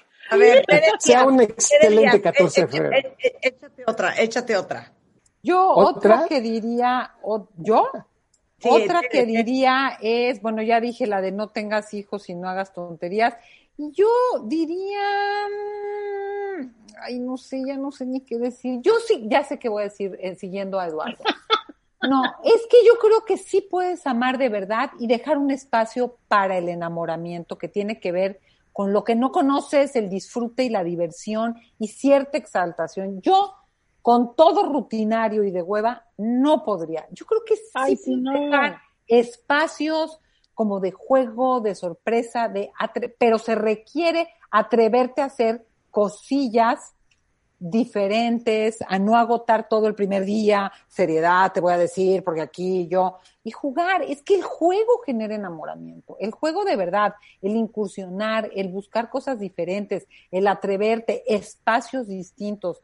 O sea, yo sí creo que si bien del enamoramiento puede no haber amor y estás en la exaltación total, en un amor verdadero puedes tener espacios, cosillas, sorpresas, etcétera, etcétera, que conserve esa parte de cierta idealización. A ver, yo les pregunto a quienes tengan ahorita una relación de más tiempo, que pues nos queda claro que la que más eres tú, Marta, no, no, no te queda una cierta idealización de Juan, idealización no transformada, no de mentira, no de que no sabes quién es, pero de que dices, hay esta parte que sí es especial, o sea, que sí me sigue apantallando, que sí me sigue enamorando, pues es que la palabra es enamorando. O sea, no con esa cosa de la Oye, yo no quiero es que decir sí, una sí frase. se puede. No igual, pero sí se puede. Ya. ¿Puedo, ¿Puedo decir una frase final? hoy, hoy, este, ese es un post que puse en mis redes y que creo que viene muy al caso.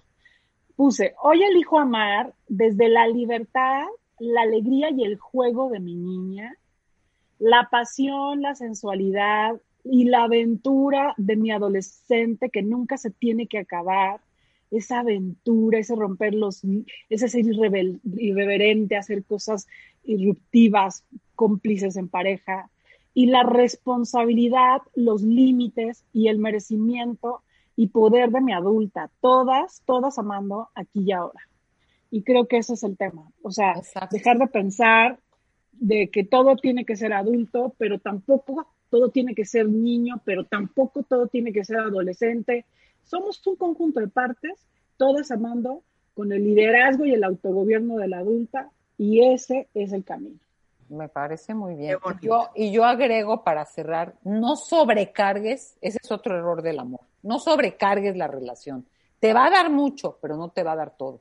Cuando quieras que sea tu amor, tu cómplice, todo, tu mejor jugador de tenis, tu socio, tu amante, el papá de tus hijos, el papá de, tu- de nuestros hijos, eh, el mejor amigo de tu hermana, o sea, perdón, no sobrecargues Hay muchos amores, hay muchos amores. Entonces, te va a dar una parte de amor, pero cuando sobrecargas que quieres que sea tu todo, y mucha gente quiere que la pareja sea su mejor conversador, pero su mejor consejero, pero su ta, ta, ta, pero perdón, no, o sea, distribuye tus amores entre otras, tu trabajo, tus amigos, tu familia, tus hobbies y aparte tu pareja, porque esa sobrecarga en donde esperas tanto es un hecho seguro que te va a frustrar. El amor no puede ser tu único proyecto de vida, ni ninguna tu única fuerte, fuente de satisfacción, ni tu único eh, tú y yo somos uno mismo. Sobrecargar así el amor acaba tronando. Siempre lo digo, Esther Perel dice, hoy se le pide a una pareja lo que antes te daba toda tu tribu. Entonces, pues, claro que colapsa, colapsa porque colapsa. Oigan, antes de que se nos acabe el tiempo, este, bueno, Eduardo Calixto saben que lo pueden encontrar en eCalixto en Twitter. Eh, él tiene eh, dos libros extraordinarios eh, que seguramente muchos conocen, Amor y Desamor en el Cerebro, Un clavado a tu cerebro y Neurotweets, ¿no? Sí, y además el perfecto cerebro imperfecto, que es el más reciente. El Ah, cerebro perfecto. Lo encuentran en arroba ecalixto en Twitter. Tere Díaz, ¿tienes curso pronto? El 20 tengo este curso sobre infidelidad, esa intrusa frecuencia. Todos los que estén en el mes del amor y la amistad sufriendo por una infidelidad, no saben si se quedan o se van o si se perdona o si ya se acabó la cuestión, los invito el día 20, es de este sábado en 8, a un taller sobre la infidelidad, esa intrusa frecuente. Métanse a mis redes, métanse a teredias.com, inscríbanse, ya va a estar de 10 mención, dejen de rumiar el tema y pónganse a trabajar en un tema de reconstrucción o de bye bye en caso de infidelidad o de que tus papás o pero tu hermana o pero es un tema tan frecuente y damos opiniones tan tontas, invitadísimos a la infidelidad de esa intrusa frecuente, sábado 20 de febrero. Qué bonito. Yo Y, los quiero invitar también. No, déjame decir más. En Twitter es te dicen, arroba la montana guion bajo y teredías.com.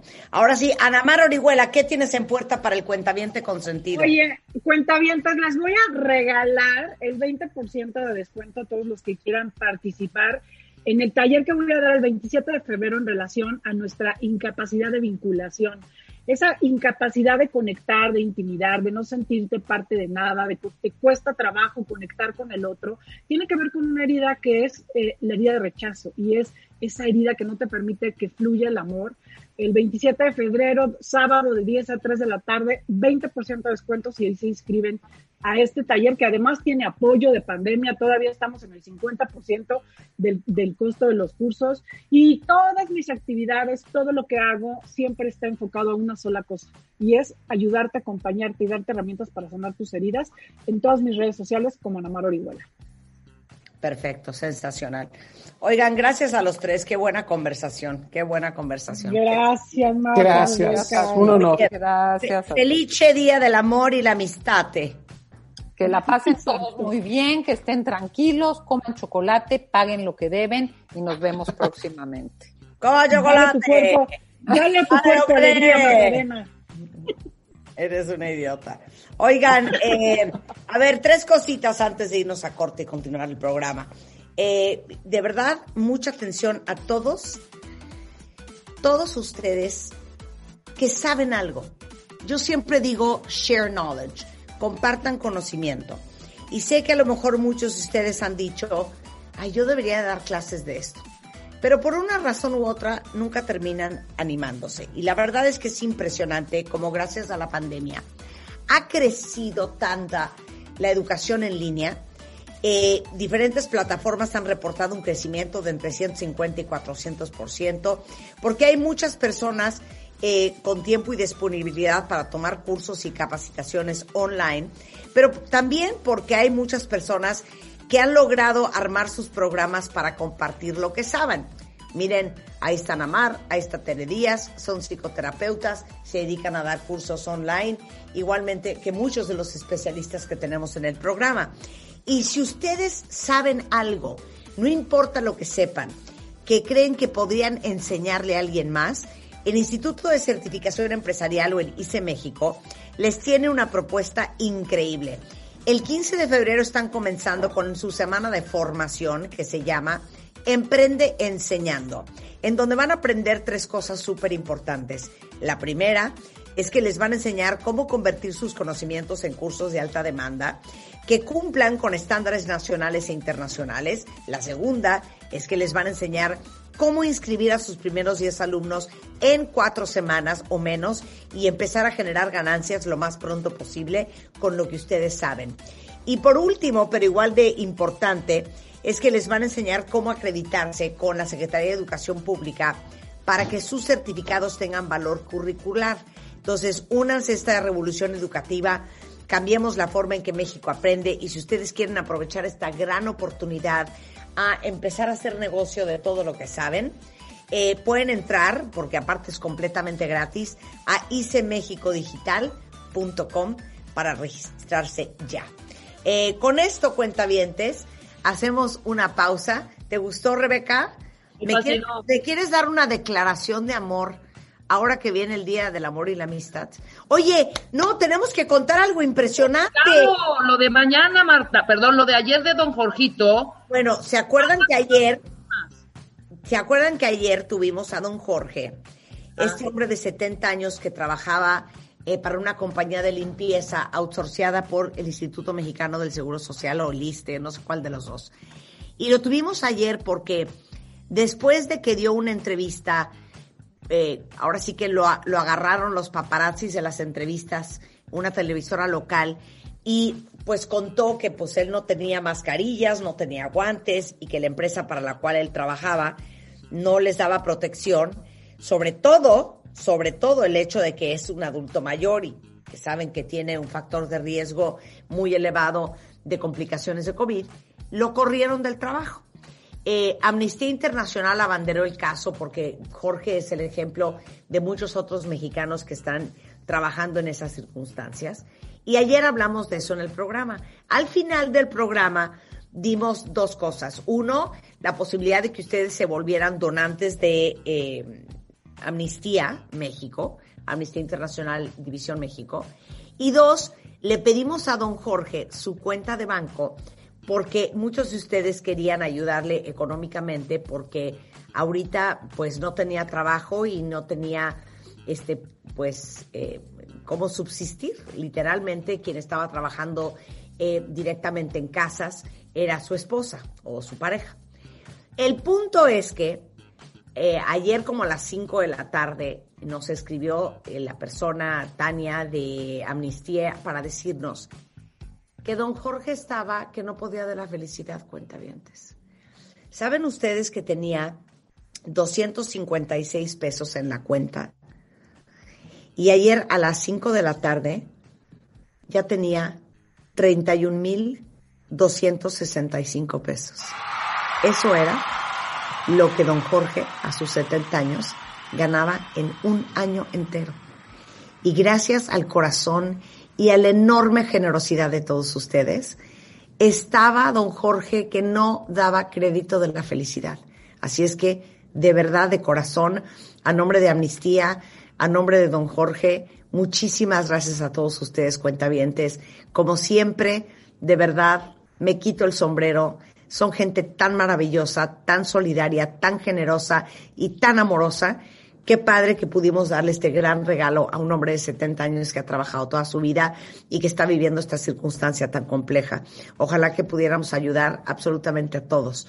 Pero ayer ya tenía Jorge 31,265 pesos en su cuenta. Me da mucho gusto y qué bueno que, pudimos hacer eh, eso para él y ahora sí que para todos los demás. Este, eh, si quieren, ahorita ponemos la, en Twitter la cuenta otra vez de don Jorge por si alguien quiere seguir este, apoyándolo. Con mucho gusto ahorita, Giovanni, te pido que la posteemos. Con esto hacemos una pausa regresando. Evan Mark Katz en W Radio.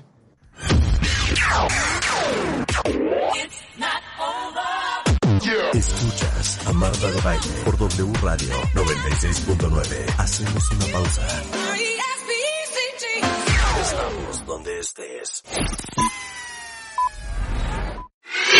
Marta de Baile al aire por W Radio 96.9. Estamos de vuelta.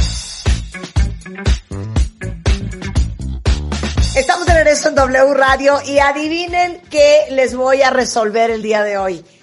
Todas ustedes que necesitan que alguien les diga, que baje Dios y les diga, mamita, estás perdiendo el tiempo con este señor.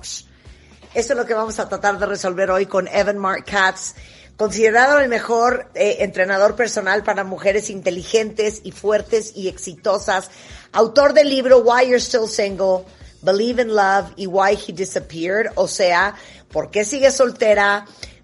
Eh, cómo creer en el amor y por qué el fulano se desapareció. Su trabajo se ha publicado en cientos de medios de comunicación, desde eh, el programa Today, The New York Times, el Wall Street Journal, la revista Time, USA Today, CNN.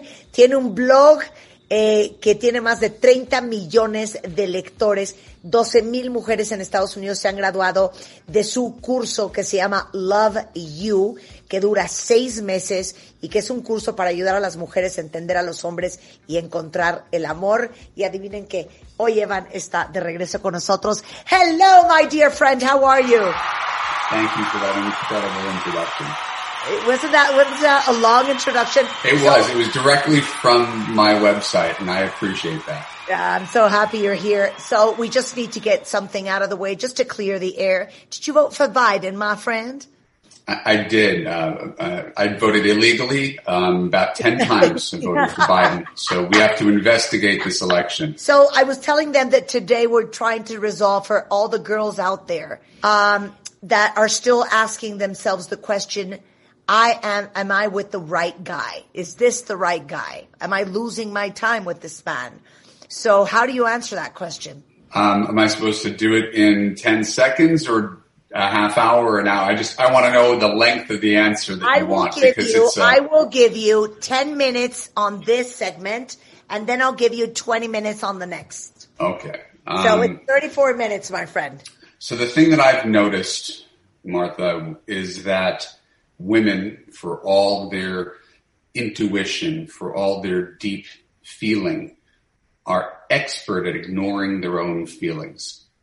I, almost astoundingly, women who stay in bad relationships for decades, when it doesn't feel good, it doesn't feel supportive, it doesn't feel nurturing, it's draining, it's tiring to have someone who's critical of you, who doesn't respect you, who doesn't make time for you, who doesn't listen to you, who doesn't get you. And my, the whole premise of my Love You course is to get women to pay attention to their own feelings and honor them. Um, there's this belief that when you're dating some guy because he fits certain metrics, he's tall, he's cute, he's rich, that you have to therefore work hard to make things work with him. And I'm saying good relationships are fundamentally easy. They don't take that much work. And if the, the feeling, not just the feeling of the first couple months, but if the feeling six months, one year, two years down the road is this isn't what I signed up for, then get out. Yeah. So let me say that in Spanish because I have tons of questions for you. Dice Evan que una de las cosas que más le impresiona de las mujeres, teniendo un instinto impresionante, teniendo un sexto sentido como nadie, que no le hacemos caso a nuestra intuición, que no le hacemos caso a lo que sentimos, que pasamos meses y años en malas relaciones en donde no estás contenta, no te sientes querida, no te sientes admirada, no te sientes escuchada, no te sientes amada, eh, sientes que el fulano no te agarra la onda y ahí sigues metida. Increíblemente, esto pasa muy, muy, muy seguido y como de repente hay tantas mujeres allá afuera que están en relaciones y que al, al cabo de algunos meses, de repente como que nunca se paran a preguntar, o sea, esto es lo que yo quería, esto es a lo que yo este, me, me comprometí y que de repente eh, no se dan cuenta, pero están en relaciones que, como dice él, todas las relaciones tienen que ser, las buenas relaciones, fáciles, sencillas, fluye, este, punto y se acabó. Así son las cosas. Now, the question is, when you're single, you over always have this like underlying feeling that there's something awfully wrong with you.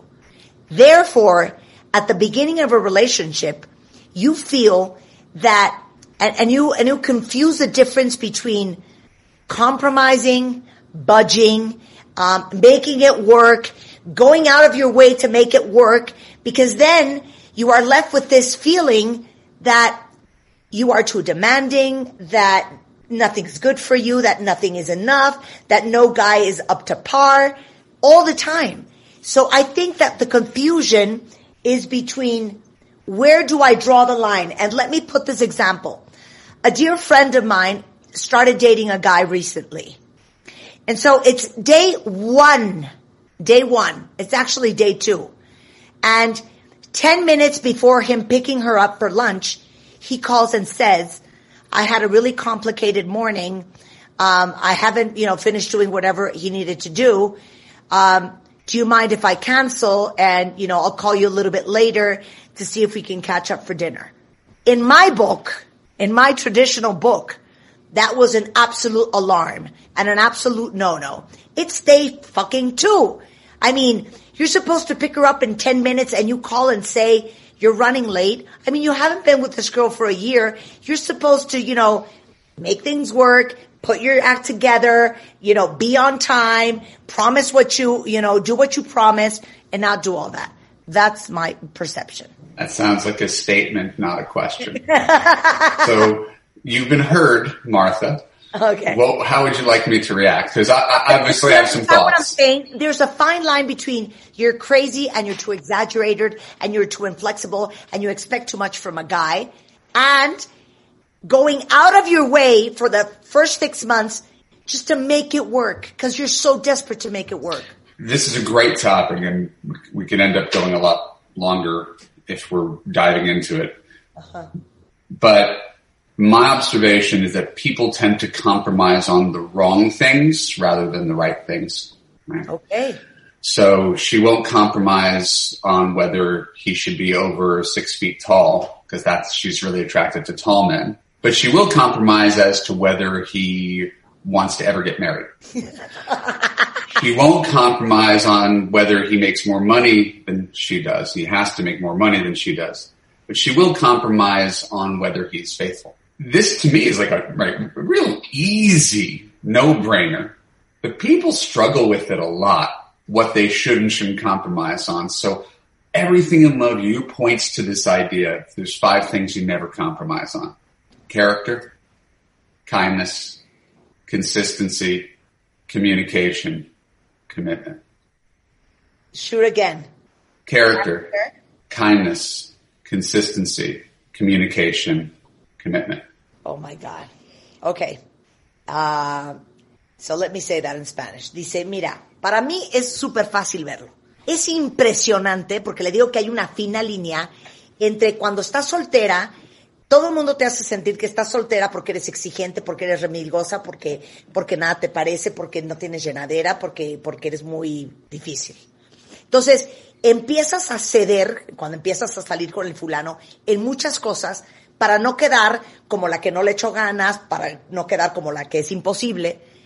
Y entonces es una fina línea entre hasta dónde cedes y hasta dónde dices, esto no es para mí. Y dice él que para él es muy claro y muy fácil. Que las mujeres normalmente ceden en cosas que no das crédito y no aceptan cosas que deberían de ser no tan relevantes. Por ejemplo, dice, si el fulano mide 1,85, dices, yo no voy a aceptar a un güey más chaparro de 1,85 porque a mí me atraen los hombres altos. Pero si el güey es infiel, bueno, pues eso no importa tanto. A lo mejor no aceptan que el fulano no gane más que tú, porque tú quieres un fulano que gane mucho más de lo que ganas tú, porque eso es lo que tú crees que es correcto. Pero a lo mejor si el fulano es medio patán y medio grosero, eso sí lo aguantas. Entonces dice Evan, o sea, para mí es de, no, no, no hay que romperse la cabeza, son cosas como muy obvias. Y para mí hay cinco cosas que son fundamentales en una persona. Uno, carácter, eh, consistencia, bondad, comunicación y compromiso.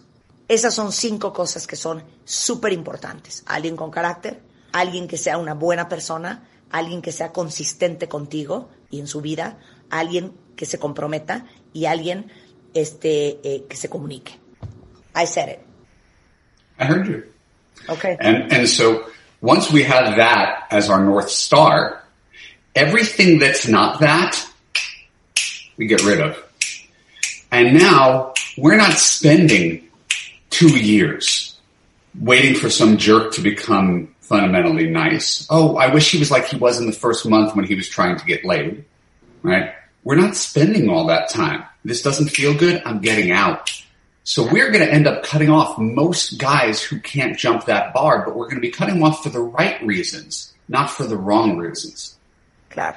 Right? So people are so afraid that this is the best they can do, but no, I haven't felt this way ever before. So we hold on to this fantasy of a relationship, right? If he were nice, this would be great. If he ever wanted to get married, this would be great. If he ever got a job, this would be great. it, it all depends on him changing. Let's assume that this is it. This is all there is. Would you be happy saying this is going to be my life for the next 40 years? If the answer is no, get out. Oh my God! Cutthroat. Eh, dice, a ver, estos cinco principios son su estrella de Belén. Por estos cinco principios se tienen que regir. Entonces, si están en una relación, no se están preguntando eh, o esperando a si tan solo se quisiera casar, es que si fuera buena persona, es que si fuera más comunicativo, es que si fuera más constante, es que si fuera más consistente, es que si fuera más lindo. O sea, basar la relación en una ilusión de lo que quisieras que fuera, si tan solo él cambiara, es absolutamente perder el tiempo.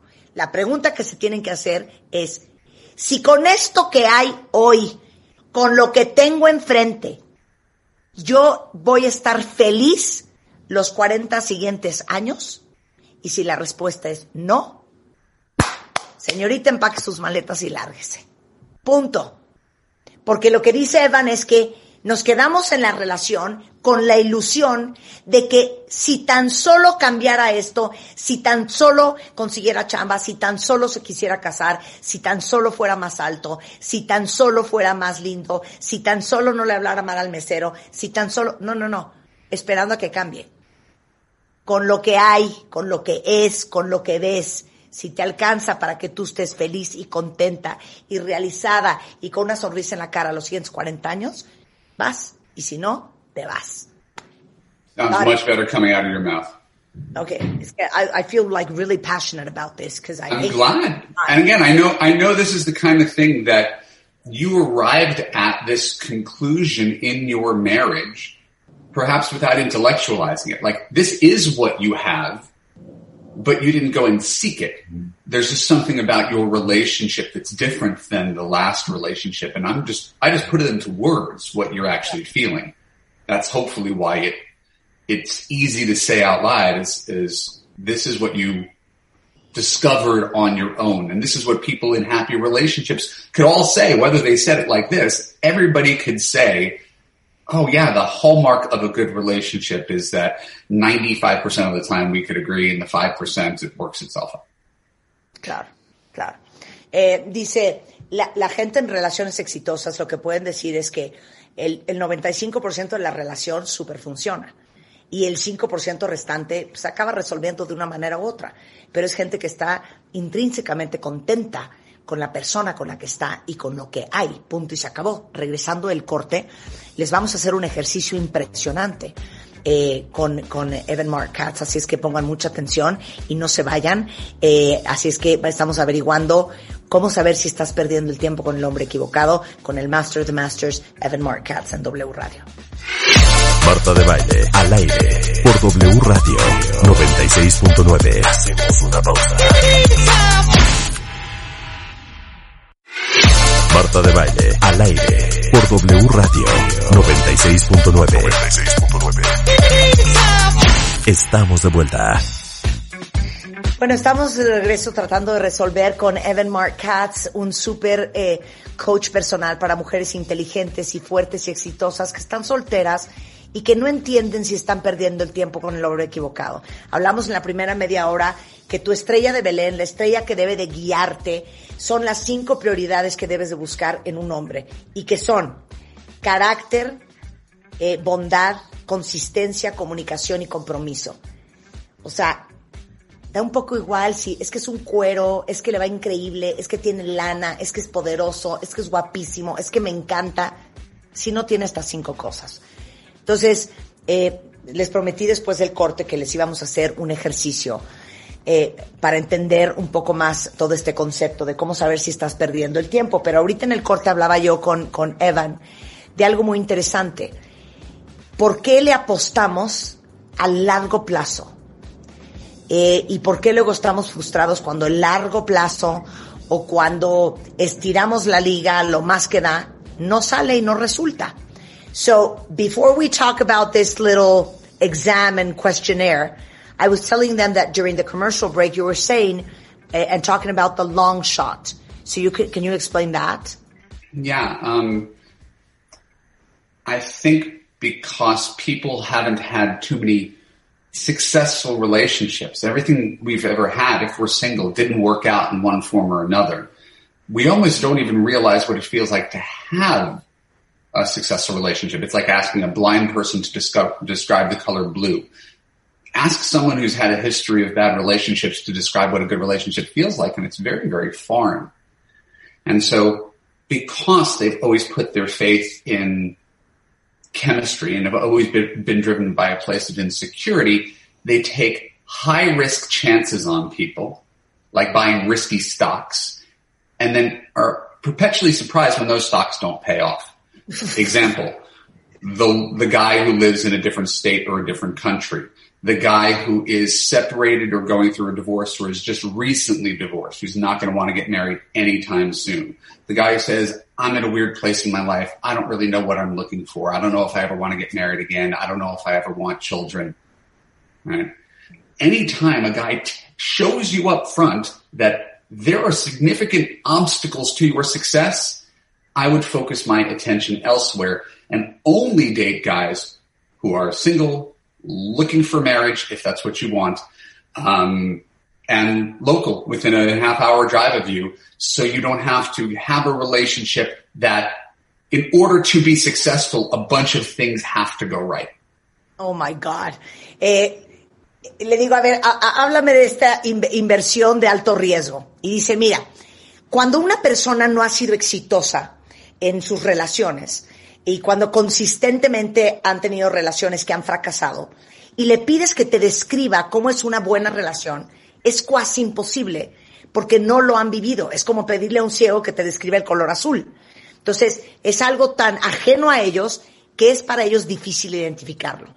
Por ende, como traen este historial, es, están mucho más susceptibles a eh, estar dispuestos a hacer apuestas de muy alto riesgo, como inversiones eh, de, alto riesgo en la bolsa de valores, y después perpetuamente no acaban nunca de entender por qué esas inversiones no dieron frutos. Por ejemplo, eh, alto riesgo es eh, enredarte en una relación con alguien que no vive cerca de donde vives tú, que vive en otro estado, que vive en otro país, que vive en otro continente, Eh, que está recién separado, que está recién divorciado y que obviamente no tiene ninguna intención de volverse a casar si eso es lo que tú quieres. Eh, que está en un, un momento en su vida en donde no sabe lo que quiere, no sabe a dónde va, no sabe si quiere casarse, no sabe si quiere una relación seria y comprometida, no sabe si quiere tener hijos. Entonces, estar en una relación en donde tienen que suceder muchas cosas para que funcione es una inversión de altísimo riesgo. Y es mejor que no estés ahí. Yeah, and it's much easier to avoid getting started on this path than it is to turn back when you've fallen in love with a married man, when you fall in love with a man in another country.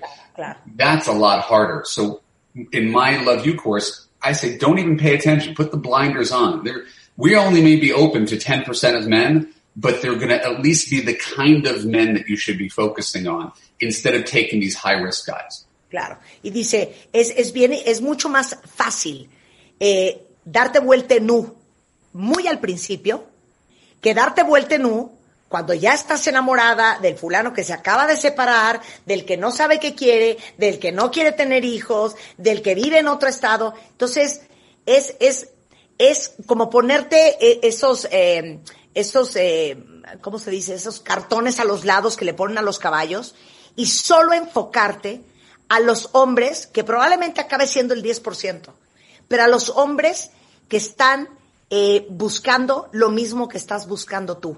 Entonces, será un 10%, pero por lo menos no vas a estar perdiendo tu tiempo y perdón, tampoco vas a estar perdiendo tu corazón. Porque al final estás tan desesperado si traes un mal historial amoroso de que una relación funcione, que entonces le apuestas a que, híjole, si logro que cambien estas 664 cosas, que se cambie de país, que se quiera tener hijos, que se quiera comprometer, que quiera casarse, que quiera esto, que se mude, para que funcione, acabas cayendo. Y entonces te involucras en algo que ya después, enamorada, es muy difícil darle vuelta en uno. Ok, got it. So, I, I could tell you more. I just wasn't sure. Uh, of course, tell me more, tell me more. No, I mean, I, I think, I think people, Ah, no, because no, this is hold such on. a matter of no, the heart. No, wait, wait. You said something really interesting during the commercial break. You said that you sometimes women think that you're asking them to lower their standards, and it's and it's exactly the opposite. That's right. And so for me, the quality of a relationship is, is really talk about where we began today's conversation is about how you feel within the relationship. Do you feel safe, heard, and understood? Do you feel uh, appreciated, admired, respected?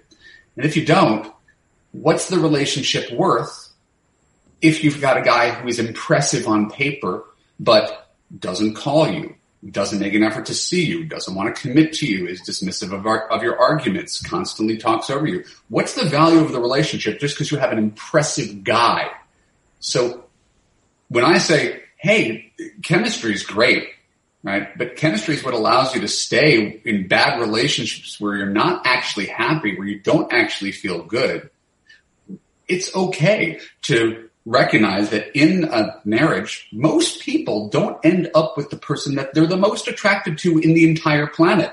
they, right? The same way that you don't make every dish and just say, you know what, it's really good. Let's just throw in some chocolate into this dish. We're ordering fish. I don't know. Chocolate's really good. So let's just throw some chocolate into this thing because it's good. We can be a slave to the thing that tastes the best. That's the most exciting. But it doesn't always sustain us. It doesn't always make the dish better because every time you've met a guy who is gorgeous, many of them are narcissists who are not looking for commitment. Anytime you met a man who was rich, he was pretty married to his job and often put that first. Anytime you were with a guy who was brilliant, maybe he was a little moody or arrogant or condescending. We think we get just the good qualities without the bad qualities, and we don't. So we compromise at work, we compromise in where we live. The idea that this is the one area where we won't compromise. I'm going to get a guy who is all good qualities and no bad qualities is just not true. So what bad qualities could you put up with? I'm willing to put up with a guy who's five foot eight, makes ten thousand dollars less. I'm not willing to put up with a guy who's rude to me and cheats on me. Eh, le decía que en el corte comercial me, me, me decía algo bien importante, que es que muchas veces las mujeres les dicen, oye, es que siento que me estás haciendo eh, como conformarme eh, y, y no subir mis estándares. Y le digo, al contrario, y la explicación es esta. Todo radica en cómo te sientes en una relación, en cómo te sientes, en qué sensación te produce estar en esa relación. Entonces, si no te sientes segura, escuchada, entendida, apreciada, admirada, respetada, adorada, no estás en una buena relación.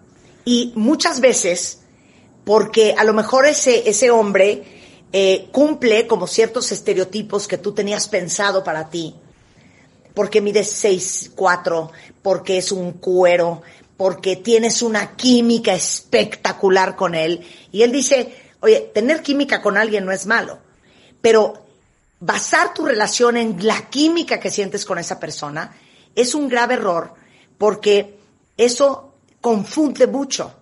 Y muchas veces, en las mejores relaciones y en los mejores matrimonios, y esto es probable que les duela, pero creo que lo pueden tener muy claro muchos, acabas en una super relación y en un super matrimonio con alguien que no necesariamente es la persona que más te ha vuelto loca en el mundo mundial de la historia universal, pero con quien funcionas y con quien te sientes sensacional. Entonces, eh, es muy importante entender que eh, allá afuera siempre uno tiene que, digamos, que ceder en ciertas cosas. Y el chiste es en qué vas a ceder. Porque dice él, yo prefiero estar con un hombre de 1,70 en vez de 1,85, que gane 10 mil pesos menos que yo, a estar con el de 1,85, que gana más que yo, pero que es un patán y es pintacuerno. Y prefiero estar con alguien que no tenga ese perfil que creo que tiene que tener si el precio que hay que pagar es, por ejemplo, un hombre espectacularmente guapo y atractivo, seguramente puede ser que sea narcisista. O un hombre que es exitosísimo en su trabajo, pero que está casado con su trabajo y que no tenga tiempo para mí. O que es un hombre súper poderoso, pero a lo mejor tiene un ego enorme. Entonces, eh, uno tiene que aprender a qué precio está dispuesto a pagar para uno tener lo que uno debe de tener en una relación, que es sentirte sensacional. I'm exhausted. Like every time I talk to you, I'm exhausted. I, I'll look for the compliment in that. Okay, so we have five more minutes. All right. Shoot. Oh, I'm just supposed to pontificate now? Yeah, exactly. Um, so while you, while you were talking, I wrote down an, an idea. Um, we talk about settling on the wrong qualities and the nature of compromise. Um, I think I really want to go back to the idea of listening to your feelings. So we tend to think that love is going to be like some sort of lightning bolt strike. Oh, you- you'll just know when it's right. And there's examples of that. I mean, it, it does exist. But every time at least in my history, that I knew it was just right, I was wrong. That's how accurate you just know it's right is. So every time I had that feeling, she ended up dumping me. so I've learned not to trust that high high, that feeling, which is like being on cocaine or methamphetamine. It lights up the same pleasure centers of your brain. So I don't think we need to know, oh my God, I've met the right person. I think we have to pay attention to when we've met the wrong person and be slow to hire and quick to fire. And what we are is the opposite. We hire really quickly. He's cute. He likes me. He's my soulmate. And then we spend years getting evidence that he's not your soulmate because of your feelings are so mixed, but we hold on so tight. So I just have a different way of approaching love that involves actually listening to your feelings and not looking for the high high, but looking for that lack of anxiety, a certain sense of peace. Claro. And, and you know what? For people who have highly addictive personalities, especially addiction to adrenaline, that can be very confusing because if you love the high and you think that the high has like a very special meaning and it's saying something to you, then you might be easily very confused on letting that peaceful lack of anxiety relationship go because it doesn't have the spark, the spunk, the passion, and the cocaine high. That's right. And I mean, there, and there's plenty of literature about that. Most famously, the book Attached by Amir Levine and Rachel Heller, which talks about a secure attachment style, which is peaceful versus an anxious attachment style, which associates love with a roller coaster. And if it's not a roller coaster, it's not love. When think about the next 40 years of your life, do you want to ride a roller coaster? Sí, ya. Um, le digo que redondeemos porque nos queda cinco minutos. Y me dice, quiero regresar al tema de la emoción. Y muchas veces, eh, como decía al principio, no ponemos eh, atención a lo que intrínsecamente sentimos en el alma y lo que nos provoca una relación. Y si algo él aprendió es que no hacerle mucho caso a ese high casi casi de cocaína, eh, de cuando conoces a alguien que te vuelves loca y que sientes que es la persona perfecta. Que hay que poner más atención a quién no es la persona perfecta, quién es la persona equivocada. Para eso hay que tener las antenas paradas, porque lo que tendemos a hacer, así como en el mundo empresarial, error que cometen muchas compañías, es que contratan muy rápido y se tardan años en correr al empleado. Igualmente nosotros en el amor. Nos enganchamos, ya estamos emboladas porque nos encanta, porque nos fascina, porque nos prende, porque nos atrae y ya estamos metidas hasta el cogote en la relación. Y luego pasamos los siguientes cinco años tratando de hacer que esa relación camine, funcione, el fulano cambie, las cosas mejoren, nos acomodemos, nos dejemos de pelear. Entonces, contratamos muy rápido al fulano y nos tardamos mucho en correrlo y tiene que ser al revés. Nos tenemos que tardar en tomar la decisión si esa es la persona con que queremos estar en esta relación y después que esa relación dure mucho. Eh, le digo yo que la gente que es altamente adictiva, que tiene esta personalidad adictiva, es adicta a la adrenalina y que fácilmente confunde ese, esa pasión al inicio de una relación y ese, ese no puedo estar sin ella y esa atracción y ese me vuelve loca. En, en español tenemos una palabra que empieza con en Q. Este, puede ser muy confuso y dice, hay un libro extraordinario que vale la pena que lean de Rachel Heller que se llama Attached y explica la diferencia entre el apego con paz, con ausencia de ansiedad y de angustia, y el apego de montaña rusa, me quiero matar, este, qué pasión, luego estoy en un hoyo, lo amo, pero luego me bajo del coche, nos besamos y hacemos el amor y luego nos peleamos a muerte, que es una montaña rusa. ¿Quién de ustedes quiere estar en una relación en una montaña rusa 40 años? My friend, it is always a pleasure talking to you. Evan tiene un curso que se llama Love You. Y es un curso digital que ustedes, no importa en qué parte del mundo nos estén viendo y escuchando, pueden tomar. Si ustedes quieren cambiar el patrón que ha venido teniendo su vi- vida amorosa, esta es una gran alternativa. Hay 12 mil mujeres que se han graduado de este curso Love You, este, para ayudar a las mujeres a entender a los hombres, pero sobre todo a encontrar el amor. So I talked about your course, Love You, and it's for everybody who wants to find the right guy and true love. And I wanted to thank you because I've had I've had some of your listeners register for Love You and give you credit for that. So, Oh, I'm so happy. Um, I, I, I, you're not going to get much unless you unless you speak English. But those who speak English uh, have enrolled in the course thanks to you. So I appreciate that. Fantastic, I'm so happy. Eh, que muchos cuentavientes se han metido a su curso, obviamente tienen que saber hablar inglés porque si no, pues no van a entender mucho, pero, pero qué increíble que podamos ayudar a las mujeres inteligentes, exitosas y fuertes a saber que claro que hay un hombre increíble allá afuera para ustedes. Evan, I send you a big kiss. So they have to log on to where? To go, to be They part go of to evanmarkkatz.com, E-V-A-N-M-A-R-C-K-A-T-Z, and uh, apply to Love You. They have to fill out an application. We, we select who, who gets to be in the course. Sensacional. Entonces, si quieren entrar al curso, entren a Evan con B chica, Mark, M-A-R-C, Katz, que es K-A-T-Z.com. Ahorita se los pongo en Twitter. Eh, tienen que llenar un cuestionario y eh, pues eh, van a ver si la, eh, o sea, hay filtro para ver quién, quién puede ser aceptado y quién no. Pero bueno, ahí está el, el cuestionario online y en Twitter es Evan Mark Katz igualmente y les dejo toda la información aquí en mi timeline para que la busquen. Thank you, my dear Evan. It's uh, amazing to have you on the show as always. Cuentavientes, con esto nos vamos. Pasen un lindísimo fin de semana, eh, que tengan un precioso 14 de febrero. Y ahora sí que me voy a despedir con esta canción que bailé hace 10 años cuando me casé con Spider-Man. Feliz aniversario, mi amor. Follow you, follow me. Y es Genesis.